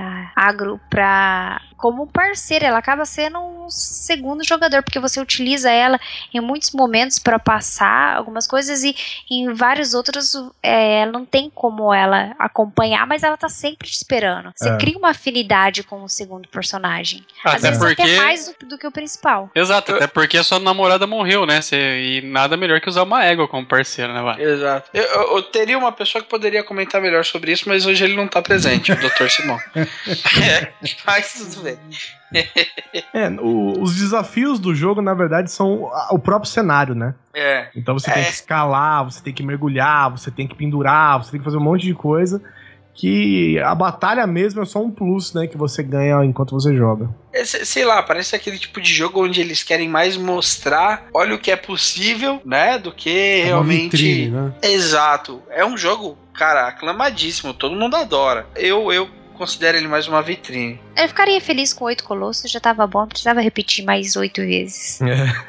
Tem colosso pra Fazia no caralho. dois, né, cara? A gente vai falhar aqui com certeza pra alguns ouvintes, mas que eu joguei pra caceta também, que foi uma grande novidade, foi o Star Wars Battlefront, né? Que você simplesmente escolhe qualquer batalha da, da hexalogia até então. Você pode, inclusive. É um jogo que você pode jogar tanto em terceira pessoa como em primeira, entendeu? É só você configurar lá da maneira que você quer. Eu acho animal, cara. Sabe, você jogar como trooper, sei lá. E aparentemente, eu não sei se é ano- já ano que vem, é, se é agora em 2015 ou se é só em 2016, que veio o Battlefront 2 na engine do, do Battlefield, né, cara? Isso, exatamente, pra nova geração, né? Porque até então, é, os dois, acho que não sei se são dois ou três Battlefronts que tem, acho que é dois. Os dois são pro pra geração do Play 2, né, cara? Não, não saiu mais nada, né, do, do estilo. Não, Pelo menos não do Star Wars, né? Eles estavam passando é, mais questão de terceira pessoa ou MMO, né? E também tem os jogos que, assim, eu gostava muito, que era Vice City e San Andreas, né? As continuações Nossa. de GTA 1 e 2. Que eles não eram mais de cima, né? Não, eles mudaram completamente, foi radical. Que Vice City você começava. Não, o Vice City era uma coisinha mais quadradinha e tal. Acho que não sei, nem lembro. Era PlayStation 2? Vice City? Acho que começou o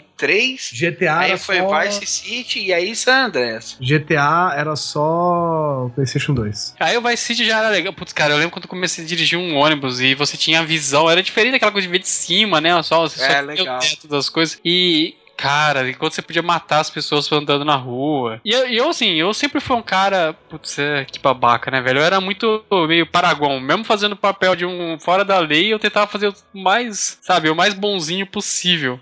Você com a liberdade, né? É, com a liberdade de fazer qualquer merda, eu sempre fazia o mais bonzinho possível. Só que eu sempre fui muito descoordenado, então era fatal. eu ah, você tem que dar um tiro numa pessoa, aí você ia lá, matava uma velhinha e dava aquela cagada dando sempre na sua cabeça, sabe? Ah, você tem que matar uma pessoa, entrava no cinema e fuzilava todo mundo. Normal, acontece. É, o Matheus Meira lá, um abraço.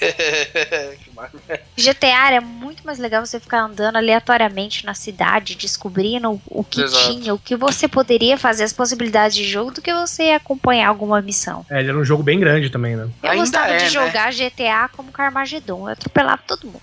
Mas você sabe que eu acho engraçado? Que no GTA 1 e o 2, que era de cima, eu acho que por, por eu não ter essa sensação de que era mesmo uma, uma pessoas, eu, nossa, cara, eu atropelava direto. Porque, Fazia a marca de sangue nas rodas do pneu, né? pô, dava, dava zerinho pra fazer a roda de sangue, cara. Agora, lembro na hora que eu comecei a ver que o negócio é em 3D, aquela coisa assim, sabe, vendo pessoas em formas assim, humanas mesmo, cara, eu não sei, eu fiquei meio preso nisso. É. Mas mesmo assim era muito bom. E o San Andreas, né, cagou. Aí você podia pilotar avião, Ah, você podia fazer o diabo, né, cara? E ainda você podia fazer uma, umas diversão com as primas, né, velho? Um jogo que eu gostava Era também. esse, era esse que tinha o Village People? Era, era esse. Tinha, era o San Andreas. O San Andreas, ele é um dos responsáveis da festa do Catupiry, então.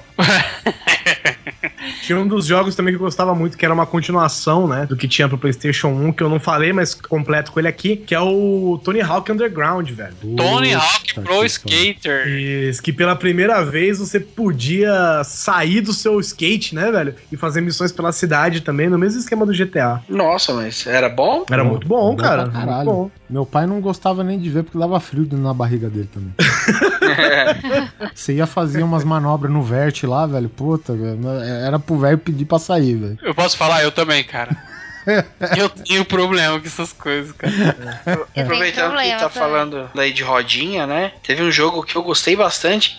Que eu peguei, por incrível que pareça, depois que meu irmão pegou o Play 3. Eu peguei o Play 2 dele emprestado e eu joguei e eu fiquei apaixonado, que era o Midnight Club 2. Que Cara, também é você podia bom, customizar. É, não, não- você não tem essa autonomia de sair, né? Da, como personagem e fuçar na cidade, mas você tinha, assim, milhões de carros, milhões de customizações e, meu, era fabuloso, cara, fabuloso. Você sabe o que eu acho foda dos jogos de corrida dessa geração pra frente, cara? É porque eu não entendo como que, tipo, você pega o Top Gear lá no Nintendo 64, você podia personalizar a pintura do jeito que você quer, É, e aqui você não pode fazer isso, entendeu? Você exato. sabe, mas tem coisa que mudou, porque é o seguinte: um, que é mais difícil quando você tem gráficos melhores, né? E pode ser mais Aham. difícil de você conseguir personalizar livremente. Tanto que Aham. em muitos jogos você tinha stickers, você até pintava o carro e tal, mas Sim, eram sim. coisas pré-definidas. E outra, depois de um tempo, os jogos começaram a ser licenciados, né, cara? É. Então, eles não podiam ficar mudando carros, por exemplo. Que nem o, G- o, o Need for Speed, se eu não me engano, de início ele se arrebentava inteiro o carro e tal. Já o Gran Turismo, depois de um tempo, justamente por ser licenciado com os carros, eles não podiam quebrar mais, né? Porque é foda você ter um carro que na primeira curva ele capota, por exemplo, né? É.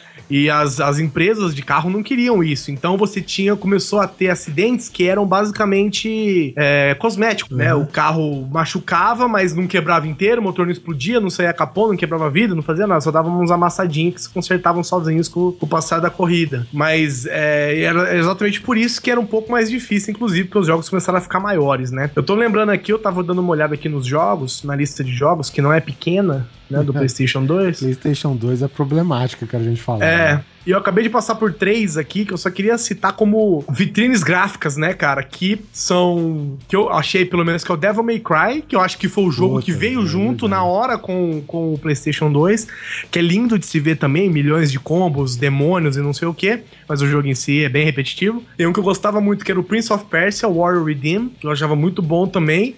E Shadow of Rome, cara, que você jogava com gladiador, cara. E você tinha que chamar, chamar a plateia, sabe, pra ela ficar favor de você, então ela te dava coisas pra. jogava coisas na, na arena pra preencher o seu life e tal. Era muito divertido esse Você jogo. você sabe que jogo que me fez comprar o PlayStation 2, cara? Tá certo que é uma bosta, velho, mas é o. Como que chama? O do Matrix. Como que chama? Enter the Ah, Matrix. Enter the Matrix. Você jogava com a Niobe? Com a Niobe ou com o Ghost, né? Que é o parceiro dela lá, o japonês. E, cara, apareceu uma cena na televisão, cara, que é simplesmente policial atirando e o Ghost, cara, rodopiando no ar em câmera lenta, desviando das balas e metralhando o policial, sabe? Você vendo todo o, o traque das balas, assim, cara. Depois que tu joga pra valer mesmo, né? É uma bosta o jogo tal, mas era uma coisa que você nunca viu antes também, né? Eu dei uma estudada, né, pra ver, pô, se vale a pena comprar o Play 2 mesmo, né, cara? Aí eu perguntei pra um amigo meu, e perguntei, e aí, cara, o PlayStation 2 é legal mesmo? O cara só falou, porra, cara, mudou minha vida. Coisa de moleque mesmo. Aquele cara gordo, né? Largado. o cara, como fala? Roupa de criança. Mudou minha vida, porque eu não saio mais de casa, eu não faço mais bosta nenhuma.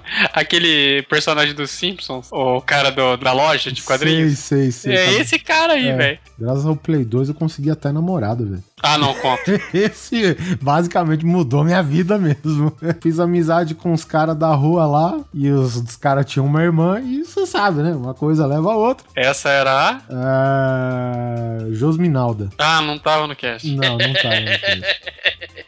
Consegui dar meu primeiro beijo por conta de Super Nintendo. Olha só. Como assim? É, eu perdi uma aposta, na verdade.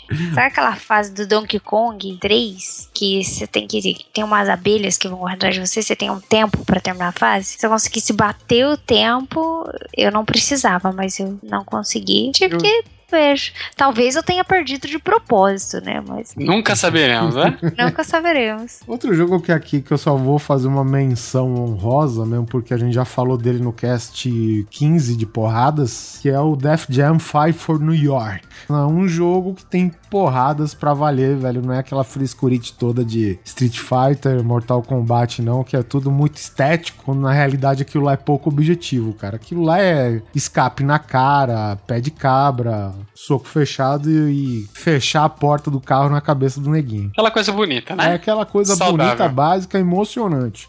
Terminava em lágrimas, de tão bom que era o jogo. Um que eu joguei bastante do, do PlayStation foi Guitar Hero. Guita, porra, cara. Isso daí a gente tem Joguei que falar. cara. muito, muito, muito. E esse foi a verdadeira novidade, né, cara? Porque, tipo, você explorar música pra um jogo de videogame, assim, até então, diretamente música, música, né? Não tipo que nem é, God of War, que tinha uma puta trilha sonora e você ficava é, hipnotizado com tudo aquilo, né? Com o conjunto toda a obra, o visual, o áudio e tal.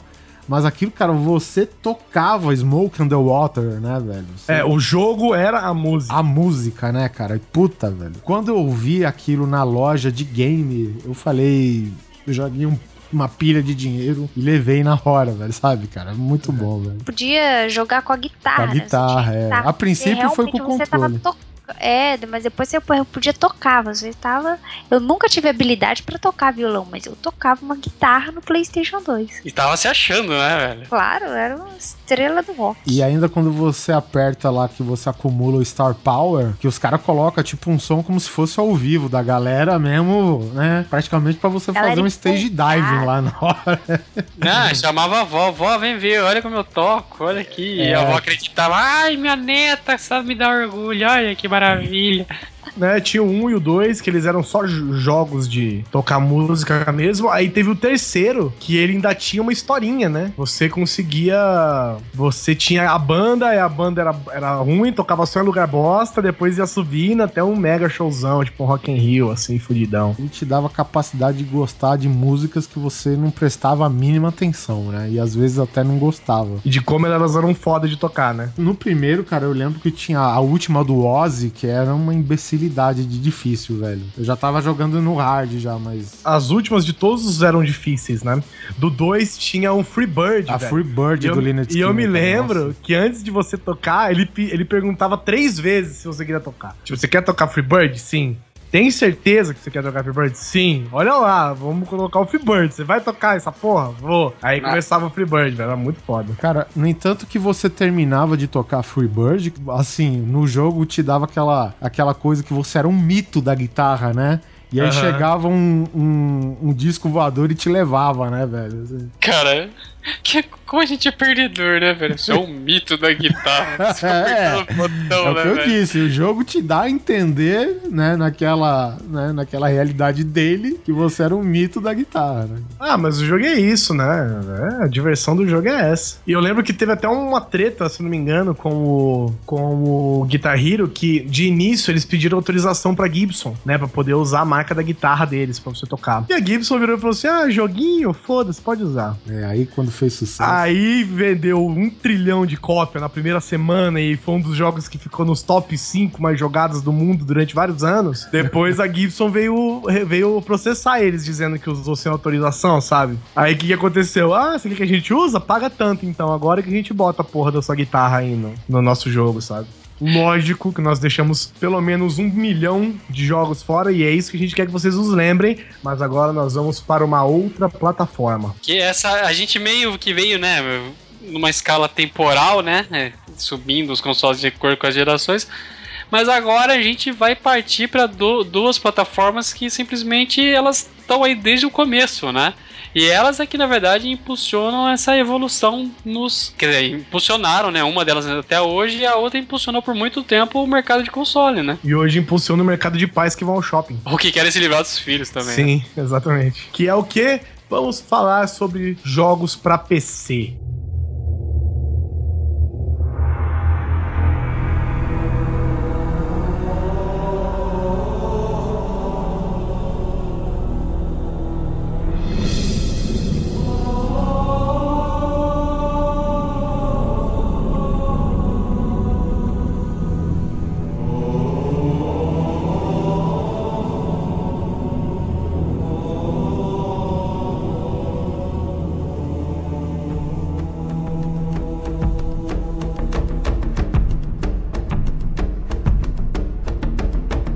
Vamos tentar evitar os jogos que nós já falamos em outros episódios e nós colocamos uma outra lista de jogos aqui. Deixa eu cortar o Battlefield. Quarta Battlefield, quarta Diablo, quarta Warcraft. Doom. Porque na verdade é difícil saber até qual o- se lançou primeiro. Muitos deles eram portes, né? Tipo, eh, você passava do, do PC pro videogame. Mas como a gente já falou, a gente vai deixar aí, né? Então vamos começar falando sobre o Snake, que é o famoso jogo da cobrinha que virou uma febre depois da Nokia. Mas tinha esse jogo pra PC? Foi, Saiu no PC. Jesus Cristo. Eu lembro. Mentira. Sério, eu te lembro que esse cara, olha que merda, a gente tinha aula de informática no, no La Salle, né? Que era onde eu fiz o, o ginásio. A aula nada mais era que pegar os jogos. Cara, não, cara. Ele era o colégio. Ele era o colégio particular estilo Estado, era muito estranho.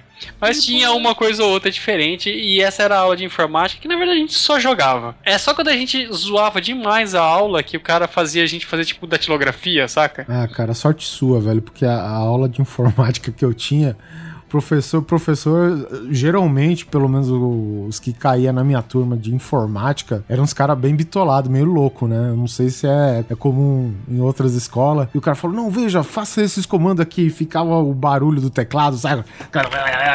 E você acabava se empolgando. De repente surgia uma linha transversal e era isso que o comando fazia. Eu falei, puta que Eu lindo. fui né? descobrir que tinha sala de informática na minha escola no terceiro colegial. Não, mas é porque você tava ocupado beijando as meninas, né, cara? Você- Era outra vida sua. E o Snake surgiu aí, foi um grande clássico, todo mundo falava, pô, que da hora, e ficava jogando sem viciado, e a gente jogava pra caramba isso aí. E, e a gente foi vendo que um pouco, num curto espaço de tempo, a coisa já foi evoluindo, os gráficos foram evoluindo, e o Snake acabou ficando escondido, né? Eu acho que já começa a gente podia também destacar aqui o Maniac Mansion 1 e o 2, né, o Day of the Tentacle, que é assim, clássico assim, more da, da, de Adventure assim da LucasArts, cara. Então, tem vários jogos da LucasArts que são icônicos, né? Porque a LucasArts, ele era... Ele era praticamente jogos de adventure, né? E tem o Maniac Mansion 1 e 2, tem o Full Throttle, que eu nunca joguei, mas todo mundo fala que é foda. Gente, você tem que jogar, Guizão. É, vamos ver se eu consigo Cara, é um dos jogos mais sensacionais. E até hoje ele é legal. Tem ele é legal, Monkey- eu joguei recentemente e ele é muito legal. É mesmo? Não, ele, ele, não, Só ele que- não fica datado. Você pode pegar assim, os gráficos, lógico, mas a história dele é tão legal que você passa reto essas coisas, sabe? Uhum. Porque ele tem muito. Ele é um, ele é um adventure que tem os personagens que são meio quadradinho e tal. Tal, sim, são pixelados e tal. Só que o desenho de fundo dele é bonito. Então ele, ele é meio que. Você anda num cenário que é bonito, tu faz uns desenhos de uma pintura tal. E fica bem legal, cara. É, aí, junto com esse, teve também o Monkey Island. Monkey Island, o The Dig. The Dig, e tem pra mim o meu favorito, né? Porque inclusive não joguei os outros aí da lista, mas é Green Fandango, velho. Que pra mim fecha LucasArts assim, tranquilamente, como jogos de, de point and click, né? Apesar do Green Fandango não ser exatamente um point and click, mas ainda funcionava desse jeito de adventure. Que eu não sei se vocês já jogaram, velho, mas é um jogo muito foda. Você simplesmente joga com a morte, e a morte nada mais é que uma caveira anã que trabalha numa empresa que despacha defuntos no outro mundo, velho. Isso, é, era uma é coisa absurdo, velho. né? É absurdo, velho. Era um- Ele é um dos jogos que ele é todo em português, cara, e ele é muito antigo, velho. Eu lembro que eu tive muita vontade de jogar esse jogo, mas, sabe, não, não rolou de eu conseguir ele a tempo, assim, sabe? Porque mesmo se você fosse pegar. Porque é, nessa época você ia copiar um, um jogo, era 15, 20 disquetes, 30 disquetes, às vezes e dava pau no último. E eu acho que, se eu não me engano, esse Green Fandango foi um desses que tinha 15 e o último deu pau e você não achava outra cópia, sabe? Pode crer. E é legal que você. as caveiras são aquelas caveiras do, do Dia de los Muertos, né? Então elas são todas enfeitadas, são bem características. E os personagens falam todos em portunhol, principalmente o seu, né? Então ele chama. O cara que chama Mini Calaveira, né? E ele tem um, uma- um jeitão assim, meio de, de snob, sabe? Meu nome, meu nome é Mini Calaveira, não sei o quê. É, é muito engraçado, velho. O jogo é muito engraçado. Uhum. Além disso, tem os GTAs, né? Que a gente já, já falou, mas pra um jogo visto meio que de cima, um pouco distante, tinha o SimCity e pra mim o SimCity 2000 e o 3000 eram foda, velho. Tem também Fantasmagoria, que é um jogo que se você jogar hoje a resolução dele eu acho que é, sei lá, 120 por 40. Nossa senhora, é um GIF. Praticamente um GIF. É horrível. É aquele, horrível é aquele. GIF que você dá zoom na tela, tá ligado? Fica tudo zoado. Isso, é basicamente isso. O jogo é meio filmado, É. sabe? Mais ou menos assim. Eu, eu, eu nunca joguei, mas a minha prima adorava jogar ele. Aí tem um também que eu lembro que eu fiz, eu bati rolo com um amigo meu, que era. Eu tinha aquele jogo Baldur's Gate, e eu troquei com os três Alone in the Dark, cara. Fez um bom negócio, hein? Eu não sei, cara, eu não sei, porque o Baldur's Gate é muito louco o jogo, cara. Porque ele era DD puro, né? Exatamente, era D&D pra videogame. É. E aí, só que o Alone in the Dark, assim, é um jogo legal, só que é um jogo de terror mais colorido que você vai ver na sua vida, assim. Porque é o início dos gráficos 3D, então não tem, né? Luzes, nem sombras, nem nada. Não As- tem as- rosto, não tem detalhe, é mais assustador É, por causa disso. é. pode ser isso que seja assustador. Os gráficos são bem, são bem simples, né? Mas ele é muito, ele é muito legal assim de jogar. Ele é, tem uma trama bem complexa também. Alone in the Dark, eu lembro que meu pai, meu pai mora em Foz do Iguaçu, então ele trazia os computadores. né? Ele trouxe o computador pra mim e pediu pra um amigo dele instalar alguns joguinhos pros meus Aham. filhos. Ah, que legal. Só jogos fofinhos. Que, que legal, só jogos fofinhos. Eu fiquei sem dormir uns dois dias. Dark é Eu tinha, tipo, 11 anos. Joguei. Mas é um negócio que eu tava com medo, mas eu não queria parar e eu queria continuar. Eu queria saber o que, que era, o que, que se tratava. Você tava andando e de repente o escuro criava perna, né, cara? Exatamente. Assim, tem. tem ah, eu vou, eu vou ser sincero, tem vários jogos aí, né? Esses jogos recentes, tipo The Evil Within, é, Resident Evil, Silent Hill tal. Todos eles são nomes legais, cara. Mas eu acho que nada sintetiza mais o horror do que um jogo que chama Alone in the Dark, cara. Não, mas ele teve umas versões novas, mas não emplacou, né, cara? Não, não. A, a- a versão do PlayStation era bem legal, a versão do PlayStation 2 eu achei bem ruim. Mas eu, eu acho que ele foi um dos jogos que iniciou essa versão de jogos de horror, né? A Resident Evil, cara, tem referências, não sei se são referências, mas é, sugou da fonte do Alone in the Dark, assim, sem limite, sem medo, sabe? E tem um filme ótimo também. É.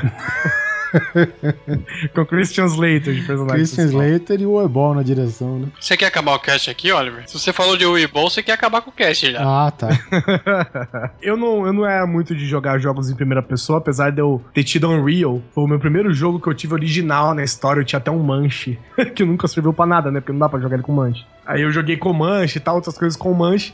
Mas aí tem alguns jogos aqui que eu nunca joguei, tirando o Counter-Strike, mas eu acho que quem colocou na pauta aqui o Polar. Foi. Então, prossiga aí, meu querido. Bem, então aí, depois da febre do Doom, né, Doom, Doom 2, vieram, assim, dezenas de outros jogos na mesma veia, né? Então você tinha o Duke Nukem. O Duke Nukem, ele, inclusive, tem uma coisa interessante. Ele foi lançado o Duke Nukem 3D, todo mundo ficou maluco. Ele é o Duke Nukem 3D, só que ele já tinha uma versão plataforma bem criancinha, vinha naqueles CDs assim, sabe? Que você comprava por R$ 9,90. É, PC Games, não, uma coisa assim. Isso, era uma coisa bem... O livro do PC, uma coisa assim. Uma, uma merda, guia do PC. É, isso aí. PC Guia. E aí ele É aquele vinha... CD que o pessoal coloca no para-brisa do carro, tá ligado? Pra ludibriar radar. Pode crer. Junto com os CDs da UOL. é, pois é. E aí o Duke Nukem, ele tinha uma plataformazinha e tal, ele era, ele tinha esse carinha, sabe? Só que ele ainda não tinha a personalidade do Duke Nukem. Aí foi lançado, a 3D Realm lançou a- o Duke Nukem 3D, foi a febre e tal. E, e dos sucessores de Doom, foi o que mais chamou atenção. Mas também teve o Heretic, que era de magia, você era, era mais medievalzão, assim, você tinha magia, se soltava, cada arma era uma magia diferente. Você O, tinha... O Heretic e o X é o mesmo jogo? O X é uma continuação do Heretic. Ah, tá. Aí tem também o Rise of the Triads também, que era, era legalzinho, mas não, não se comparava ainda ao- aos outros, né? Você tinha o Nukem que era muito melhor. Aí foram, foram evoluindo. Você teve o, Medal of Honor, que foi né, chamativo pra caramba, porque já tava naquela febre de, de filmes e jogos sobre a Segunda Guerra Mundial, né? Então o Medal of Honor veio na- no embalo do soldado Ryan, aí puxou Call of Duty. Eu lembro que eu joguei o primeiro Call of Duty, mas muito depois do lançamento, né? Não consegui pegar na época. E, gente, que jogo gostoso e divertido de se jogar. Aquele World at War tinha pra PC também? Tem, tem. Ah, Tem até hoje, você pode comprar, inclusive. É, desses daí, eu, então, eu tenho ele pra PlayStation 2. Tem, você pode comprar na Origin, mas eu não sei se fica lá muito grande coisa, né? não, não. E, e nessa, né, o Call of Duty, Medal of Honor, teve o lançamento do, do Half-Life, né, que já, já, já era a Valve entrando nesse mercado também pra, pra brigar, né? Half-Life a gente já falou no cast de armas pra caralho, né? O SUS falou, então. Falou, a gente pode pular, nem precisa falar tanto, mas precisa só falar pelo seguinte, porque o Half-Life deu origem ao Counter-Strike, né? Mas o CT tá de brincadeira. Eles querem invadir o morrão, tomando tiro pela frente pelas casas. do- Muito foda, velho. Cara, Counter esse- Strike era louco, velho. Era, como que era, CS Rio, né? CS Rio. Se brotar, vai escutar mesmo, tá ligado? Que a favela é comando vermelhão. Essa parada. DJ! Terceiro aqui morre no. Essa é por reverso. Cheio de pneu. Os terceiros tão descendo a ladeira, levando tiro pela vela, pelas costas. E o comando traficando a noite inteira. Que coisa linda, que coisa maravilhosa. E os terceiros tão de brincadeira. E eles querem invadir o morrão. Mas eu dou tiro na cabeça, na cintura, também dou tiro na bunda dos terceiros vacilão. E os terceiros bando de filha da puta, um bando de É uma favela, né? Eu lembro, cara, eu lembro que eu ficava escondido pra ficar ouvindo essa musiquinha aí, ridículo, mano. E CS era um jogo totalmente fan-made, né? Porque foi um port que eles fizeram pro Half-Life, né? E, e fora isso, o, ele ficou. As pessoas gostaram tanto, ele ficou tão famoso que a Valve comprou, né? O jogo. Sim, e apoiou. A Valve sempre teve essa política de apoiar essa- os desenvolvedores que, que criavam em cima das suas obras, né? Ao, ao contrário de outras que sempre faziam o contrário. A Nintendo era uma que, que sempre corria. Se alguém criava alguma coisa em cima da, de franquia deles, eles processavam ao invés de tentar conciliar, né? A Sony também. Som é uma bosta. Aí o Medal of Honor, o Call of Duty e de repente surgiu Battlefield 1942, né? Que eu vou dar a dica aqui pra quem tiver jogo de PC, você consegue baixar ele gratuitamente na, na Origin. Mas não se empolgue, se você jogar hoje é ruim. Sim. Mas lançou toda aquela febre de você usar veículo, né? Que hoje em dia as pessoas se matam no Battlefield 4 por causa do veículo, né? Eu tô olhando essa pauta aqui e onde é que tá? Aonde? Onde é que tá The Sims e Age of Empires aqui que eu não tô vendo? Jesus RTS. Só, só acrescentando sobre CS, o CS deixou muito dono de locadora rico. Sim, muita Lan House foi criada. É, Lan House, nossa. eu- eu Corujão. vi- E Eu vi empresas aqui. entraram em falência, né? Principalmente as que Exatamente. cuidavam do mundo corporativo. Relacionamentos foram desfeitos.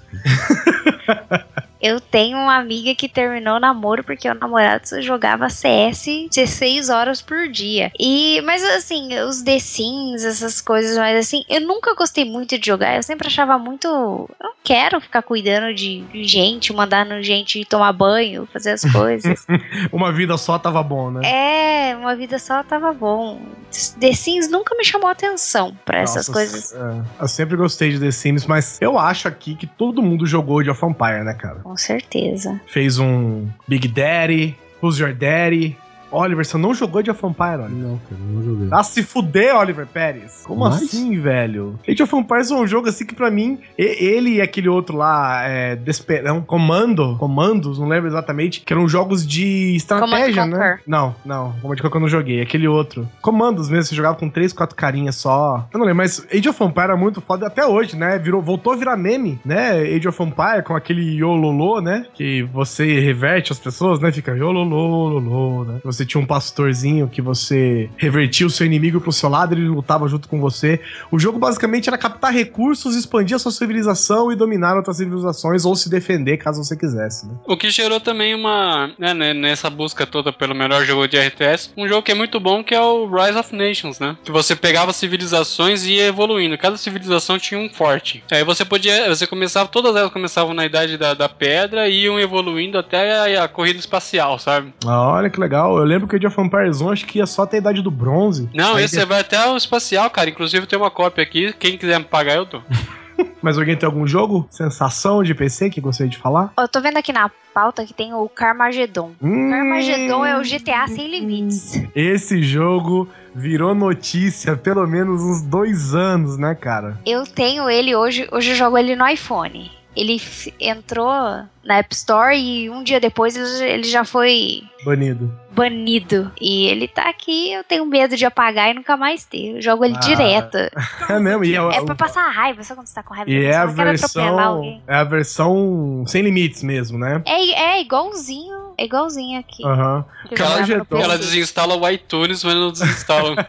É, nesse Pra nível. quem não conhece, o, Carma, o Carmageddon, ele foi um jogo que ele gerou muita polêmica, porque nada mais é um jogo de corrida, né? Violentíssimo, em que você ganhava ponto atropelando pessoas, né? O jogo não era de atropelar pessoas, mas atropelar pessoas fazia bem pra sua corrida. Você ganhava tempo. Isso, ganhava tempo, ganhava. ganhava ponto, ganhava tudo, né? Então ajudava se você atropelasse pessoas, né? E é uma coisa que até hoje você não vê, né? Você não vê muito, assim, esse incentivo, né? Em matar pessoas inocentes e tal. não, o narrador ficava maluco quando você atropelava os velhos. É, isso. O GTA, por exemplo, você tem essa liberdade de matar, mas você você não, não ganha nada por isso, né? No máximo dinheiro, que é porque você matou a pessoa e roubou o dinheiro dela. Mas não, não melhora pra você matar pessoas inocentes. Não, melhor assim, até porque você matava várias pessoas, tinha até os Hare Krishna que estavam atravessando a rua. Se você atropelasse eles todos numa sequência só, vinha Kill Frenzy! Não, é, tudo bem. É verdade, tinha até fa- fases que você tinha que matar todo mundo na rua, né? É verdade. Mas o, o Carmageddon, ele ficou famoso por isso, né? Virou notícia por isso. E, inclusive, tiveram que soltar várias versões do jogo, né? Tinha uma versão que você não matava ninguém, tinha uma versão que você matava robôs, tinha uma Zumbis. versão que você matava zumbis. Exatamente. Eu tive E ca- zumbis. é, Cada um tinha uma cor, né? Ele tinha o azul, acho que era o mais inocente, o verde era zumbis, o outro era robôs e o vermelho era o de atropelar pessoas. Eu me lembro o dia que chegou o computador. Meu irmão morava na, morava na é, no, no lugar da faculdade, lá numa casa da faculdade dele. Ele voltou pra casa e trouxe o computador velhaco, velho, tipo Pentium 200. Ele voltou com um CDzão do Carmageddon, velho, o Carmageddon vermelho. E eu já sabia da história do jogo, eu fiquei maluco, cara, pra jogar, tá ligado? Eu lembro disso. E ele virou bode expiatório pra qualquer merda que acontecesse, né? Tudo, né? Um cara atropelou o outro, brigou no trânsito. Ah, porque o cara, o cara que fez isso jogava Carmageddon, um jogo conhecido por ser muito violento e blá blá blá blá blá blá. blá. Sempre ah, hoje é. Hoje, se fosse hoje em dia, seria o famoso avatar, né? No avatar do perfil dele em uma rede social, encontrava o desenho de um carro que atropela pessoas em um jogo violento, sabe? Exatamente. Era isso, assim. Mas, inclusive, se- como é que ele tá hoje, Miri? Ele tá atualizado ou é o clássicozão mesmo que você tem? O que eu tenho aqui é o clássico mesmo. Ele não é, foi mais atualizado, que ele foi banido, né? Então. Faz mais de dois anos que ele não é mais atualizado. Não, mas, tipo assim, os gráficos são parecidos com o da É Apple. igualzinho, é igual. É mesmo. É E o é bem mesmo ruimzinho, jogo. né? É, bem o ruim, mesmo, né? é bem ruim, mas é bem bom.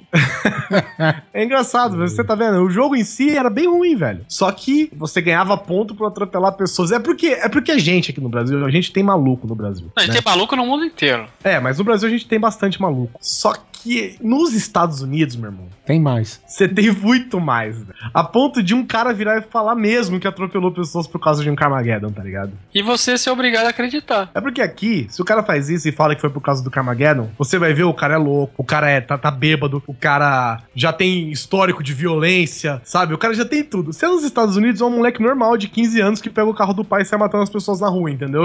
esse, esse é o problema. De um dia para o outro. É, exatamente. Escreve uma carta dizendo que jogou Carmageddon e quer matar todo mundo, pega o carro, vai e depois se mata com a polícia. E esse é o perigo, né? Por isso que foi banido. Até hoje é banido, inclusive a Miriam tava dizendo que tem o jogo porque não deletou nem nada, porque foi excluído da própria iTunes Store, da própria App Store, né? Nesse caso, quando o jogo é banido, cara, você recebe dinheiro de volta? Não, porque você comprou, você fica. Bom, eu- é que esse eu não paguei, ele era grátis, né? Ah, tá. Eu nunca tive o caso, mas eu acredito que não, né? Eu tenho um aqui, aquele que eu comprei, que é o, o- a cópia do, do Rock'n'Roll Racing, que eu acho uma sacanagem, eu paguei pra pegar ele, ele foi banido por causa daquele monte de problema que deu, e se eu apagar eu perco, e eu não vou receber esse dinheiro de volta. É, acho que acontece isso mesmo. Porra, vai se foder, Steam. Mas não, Steam, eu te amo, desculpa. Bom, essa é a nossa visão aqui, nosso, nossa pincelada, nossa gota d'água sobre os PCs, né? De jogos que, é claro, são clássicos que a gente gostava de jogar, alguns até que a gente joga até hoje. E vocês querem finalizar aqui com a, o gastador de dinheiro? Esse foi foda. Gastador de moedas, na verdade. né? É, é o ralo, né, cara? Porque, gente, é impressionante. Nossa, cara, que época, filha da puta, que você sonhava em jogar o jogo. Cara, Street Fighter 2, já vou começar com ele. Foi, assim, o primeiro jogo que eu tive febre de querer jogar mesmo, sabe? Que eu não peguei. Nossa, eu lembro que eu. Teve uma vez aí eu viajei pra praia e tava eu, minha mãe, minha tia e meu irmão. E a Sasha? E a Xuxa. E aí eu lembro que eu tava na febre de jogar esse jogo. Não, mãe, eu quero ir no, no fliperama, quero jogar e tal. E, não, fliperama não era aquela coisa família, entendeu? E a minha mãe não sabia. Mas tinha o fliperama de shopping, não tinha aí também? Não, cara, mas a gente tava em Praia Grande. Cara, Hum. Até hoje em Bauru não tem fliperama de shopping. Não, tem, tem sim, cara. Tem mas é uns fliperama bem ruinzinho. É uns jogos bem chatos. Tem, mas se for lá tem, não para com isso. Aqui aí- não tem nem shopping. Aí, ó, Nossa, tá vendo? que Tinha um fliperama num restaurante de um posto e o único jogo que tinha era Pac-Man. Nossa, nem pra ser tipo um Time Crisis da vida. Eu joguei fora, numa cidade fora aqui, perto, Street Fighter, Mortal Kombat. As primeiras vezes foi lá e depois eu fiquei alucinada pra jogar e acabei jogando no Nintendo. Eu não sabia da história dos golpes especiais. Eu não sabia da Hadouken, Ryu. então eu pegava o Ryu, todo mundo falava, ah, Hadouken, não sei o que. Mano, eu não fazia a mínima ideia de como soltar aquela merda. E fiquei batendo, frustrado, e perdi. Cara, eu sei que depois de umas cinco fichas, minha mãe para, você não sabe fazer, para. É porque eu já tava nervoso, tava batendo na máquina. O cara já tava indo lá ver o que tava acontecendo. E só depois disso que eu fui saber que era aquela coisa de meia lua e soco, saca? E eu, eu por muito tempo não consegui fazer essa combinação porque eu era muito descoordenado. O Guizal sabe, ele joga Battlefield comigo. É, mas é, o, o lance de você começar a fazer manobras no, no joystick, o controle, enfim, no arcade, começou com Street Fighter ou teve outro jogo que precediu esse? O primeiro que eu vi foi Street Fighter 2, Street cara. Fighter, né? Que você usa manobras na- no, no próprio manche. Pô, Eu não sei como é que era Mortal Kombat. Não, Mortal Fatal Kombat. Fury. O Mortal Kombat veio depois. Ah, tá. Fatal Fury também. Tá, então a gente pode emendar, né? Tem o Street Fighter 2, o Fatal Fury, o King of Fighters, Samurai Showdown. Ah, cara, eu sei que depois que lançou Mortal Kombat, eu sinceramente eu não via mais razão em jogar Street Fighter, tá ligado? Pode parecer uma heresia, cara, mas porra. Como é que assim- parece? É, filho da puta. É, porque Street Fighter é um jogo bem melhor.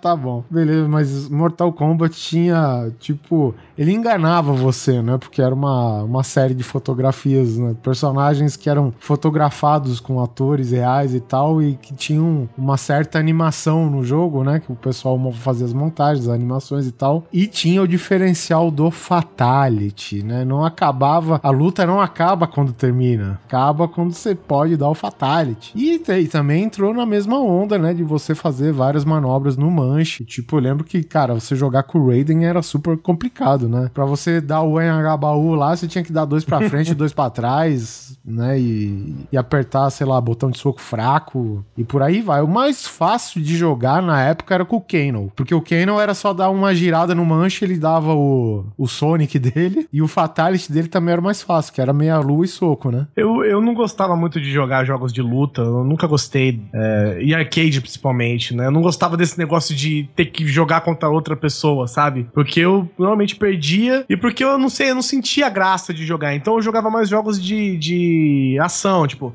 É, Cadillacs e Dinossauros, é, Tartarugas Ninja. Às vezes eu jogava um daqueles Daytona da vida, assim, que você sentava num carrinho, numa moto, Eu lembro que o assim. Daytona, cara, o Daytona ele tinha um volante duro pra caralho, velho. Tipo, quando o jogo não tava rolando, você sentava lá e o volante era bobo, né? Você girava, dava um tapão e ele ficava girando. Cara, quando começava a corrida, velho, os caras enfiavam uma porra de uma tração naquele volante. É, porque ele tinha aquele force feedback, né? Sim, Que sim. se você batia, o controle, o, controle, o, volante virava sozinho e tal. É, então, ele. O que tinha, na verdade, até ajudava, né? É, até certo ponto, cara. O Daytona, acho que. Porra, de. não- Tá certo que não é nenhuma simulação, mas é aquela coisa, né? De tipo, de você ver um desastre fenomenal na sua frente, carros capotando e a possibilidade de você passar por debaixo de um carro capotando, sabe? É. Era, era fantástico, cara, Daytona. E, e sem mencionar que no shopping que eu jogava, tinham oito máquinas interligadas, velho. Nossa, capital é outra coisa, né, velho? a gente não, saía do colégio, velho. Era duas, Daytona, velho. Todo mundo no Daytona, cara. Oito jogadores online, velho. Duas e você não conseguia sincronizar, mas nem por um caralho, É, velho. era muito louco. E eu gostava muito de um jogo, esse, esse eu gastei dinheiro, velho, que era aquele Time Crisis, Time Crisis. De tiro, né? Que você tinha que apertar um. Pedalzinho. Um pedal pro cara poder se esconder ou aparecer, eu não lembro o que, que era esse jogo, eu gostava. Você cara. dava um E- tranco pra baixo na arma, recarregava. Recarregava, puta, você se sentiu o cara jogando, né? É, Aquela arma azul, gigante, azul bebê, com, com, com um cabo de aço preso nela e você. Você tinha que atirar pra fora, eu acho, não era? Isso. Você atirava É, pra fora e recarregava. isso, então normalmente exatamente. o movimento era pra baixo. Isso e o Virtual Cop, né, cara? Que era o mesmo, mesmo lance e era mais quadradão e tal. Isso, Ah, e tinha, e tinha um legal também no mesmo estilo do. Do Virtua Cop, que era o House of the Dead, né, meu? Que era de zumbis e tal, e no mesmo estilo. Você tinha que dar um tiro pra fora, recarregar. Só que na verdade era com zumbis, né? E ele andava no- num caminho estabelecido e tal. Eu gostava Isso, muito desse isso. jogo, mas a gente sabe mesmo que a sensação mesmo, o melhor jogo de fliperama de todos. É aquele jacarezinho, né, velho? Que você vai com a marreta e pá, pá, pá, pá, pá, pá, pá, pá, pá, pá. Puta, aquilo era da hora demais, velho. O martelinho pra, pro negócio ir no Porra, alto. esse daí, aquele de dar murro. Da murro, é. velho. Puta, isso, isso era divertimento em família, velho. Ou seja, era bom demais, cara. Tirava foto da pessoa e dava murro nela, lembra? Nossa, verdade. Montava a cara da pessoa e ia linchando com a porrada, né, velho? Sensacional. Puta, eu, sempre, eu sempre fui louco pra, tipo, comprar um desse pra ter em casa, assim, velho. Esses fazem parte dos que eu sempre vou querer jogar. Pode ser frustrante um dia, mas eu ainda vou jogar. Você nunca jogou desses? Tem, aqui não tem. Ah, Tipo, verdade. É. Aproveita, faz um tour, fecha um pacote, sei lá, com uma empresa de viagens, fliperamas pelo Brasil. Flipper Tour. Hot Zone, né? Hot Zone. É, é frustrante essa parte. Daquele estilo de, de- de luta poligonal que a gente tinha o Virtua Fighter Ah, sim. Virtua e o. Tekken, cara, Tekken. que era assim. E tinha suas variações. Tinha um ou outro lá que era. O Virtua Essa- Fighter que pra console saiu pro Saturn, né? Isso. É, Era é- outro Star Fox também. Que era bem ruinzinho, cara. Tinha pra um Virtua Boy da vida também, se eu não me engano. Um amigo meu tinha um, que era 3Dzinho, sabe? Queria emular um 3D com Cara, eu, óculos. eu gigante. detestava Virtua Fighter, cara, sabe? É- Era assim, era meio hipnótico na época porque era 3D, né? É, O mas aí cenário- chegava o Tekken chutando a bunda com força, né? Não, o foda do Virtua Fighter na época é que você dava um pulo, você ia lá, tomava banho, ia pra escola, voltava. A hora que você chegava, Nossa, ligava a TV, velho. ele tava descendo do pulo dele, É, sabe? o golpe mais forte é aquele salto pro alto com os joelhos meio dobrados e com o pé é. esticadão. Pô, sabe?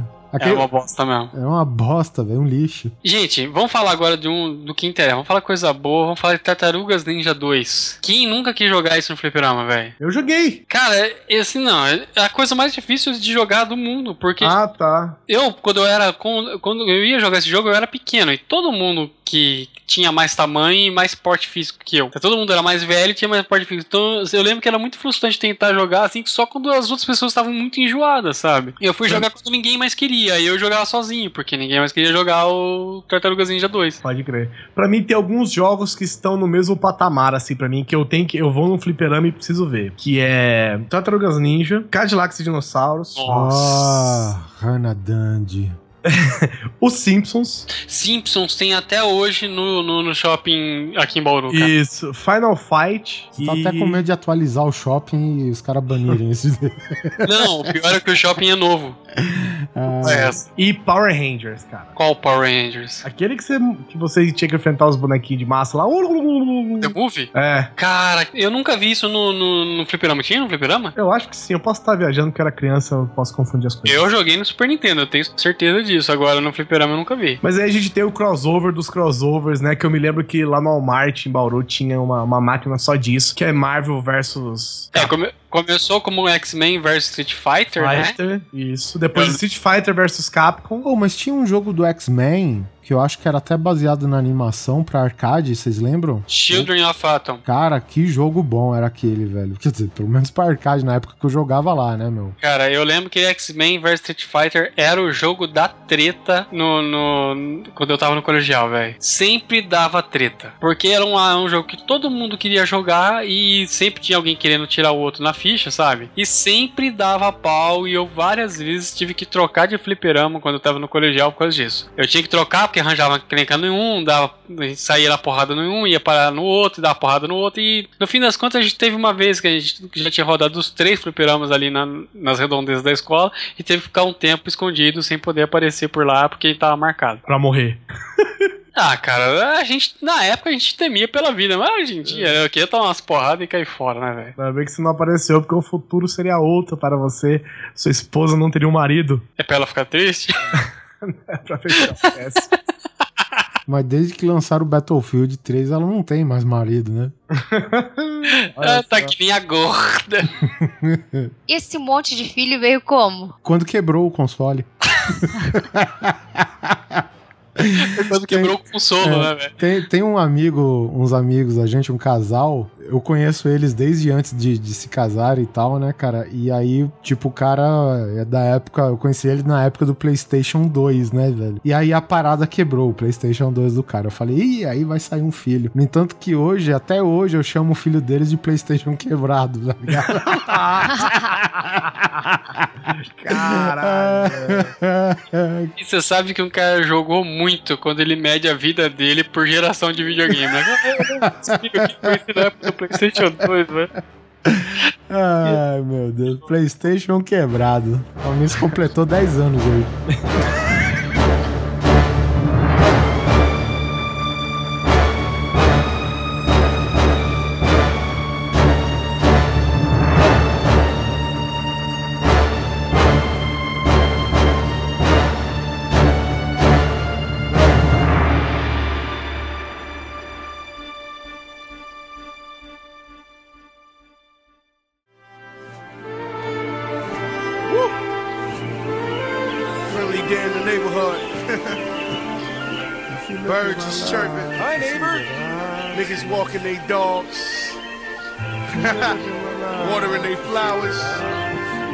Neighborhood.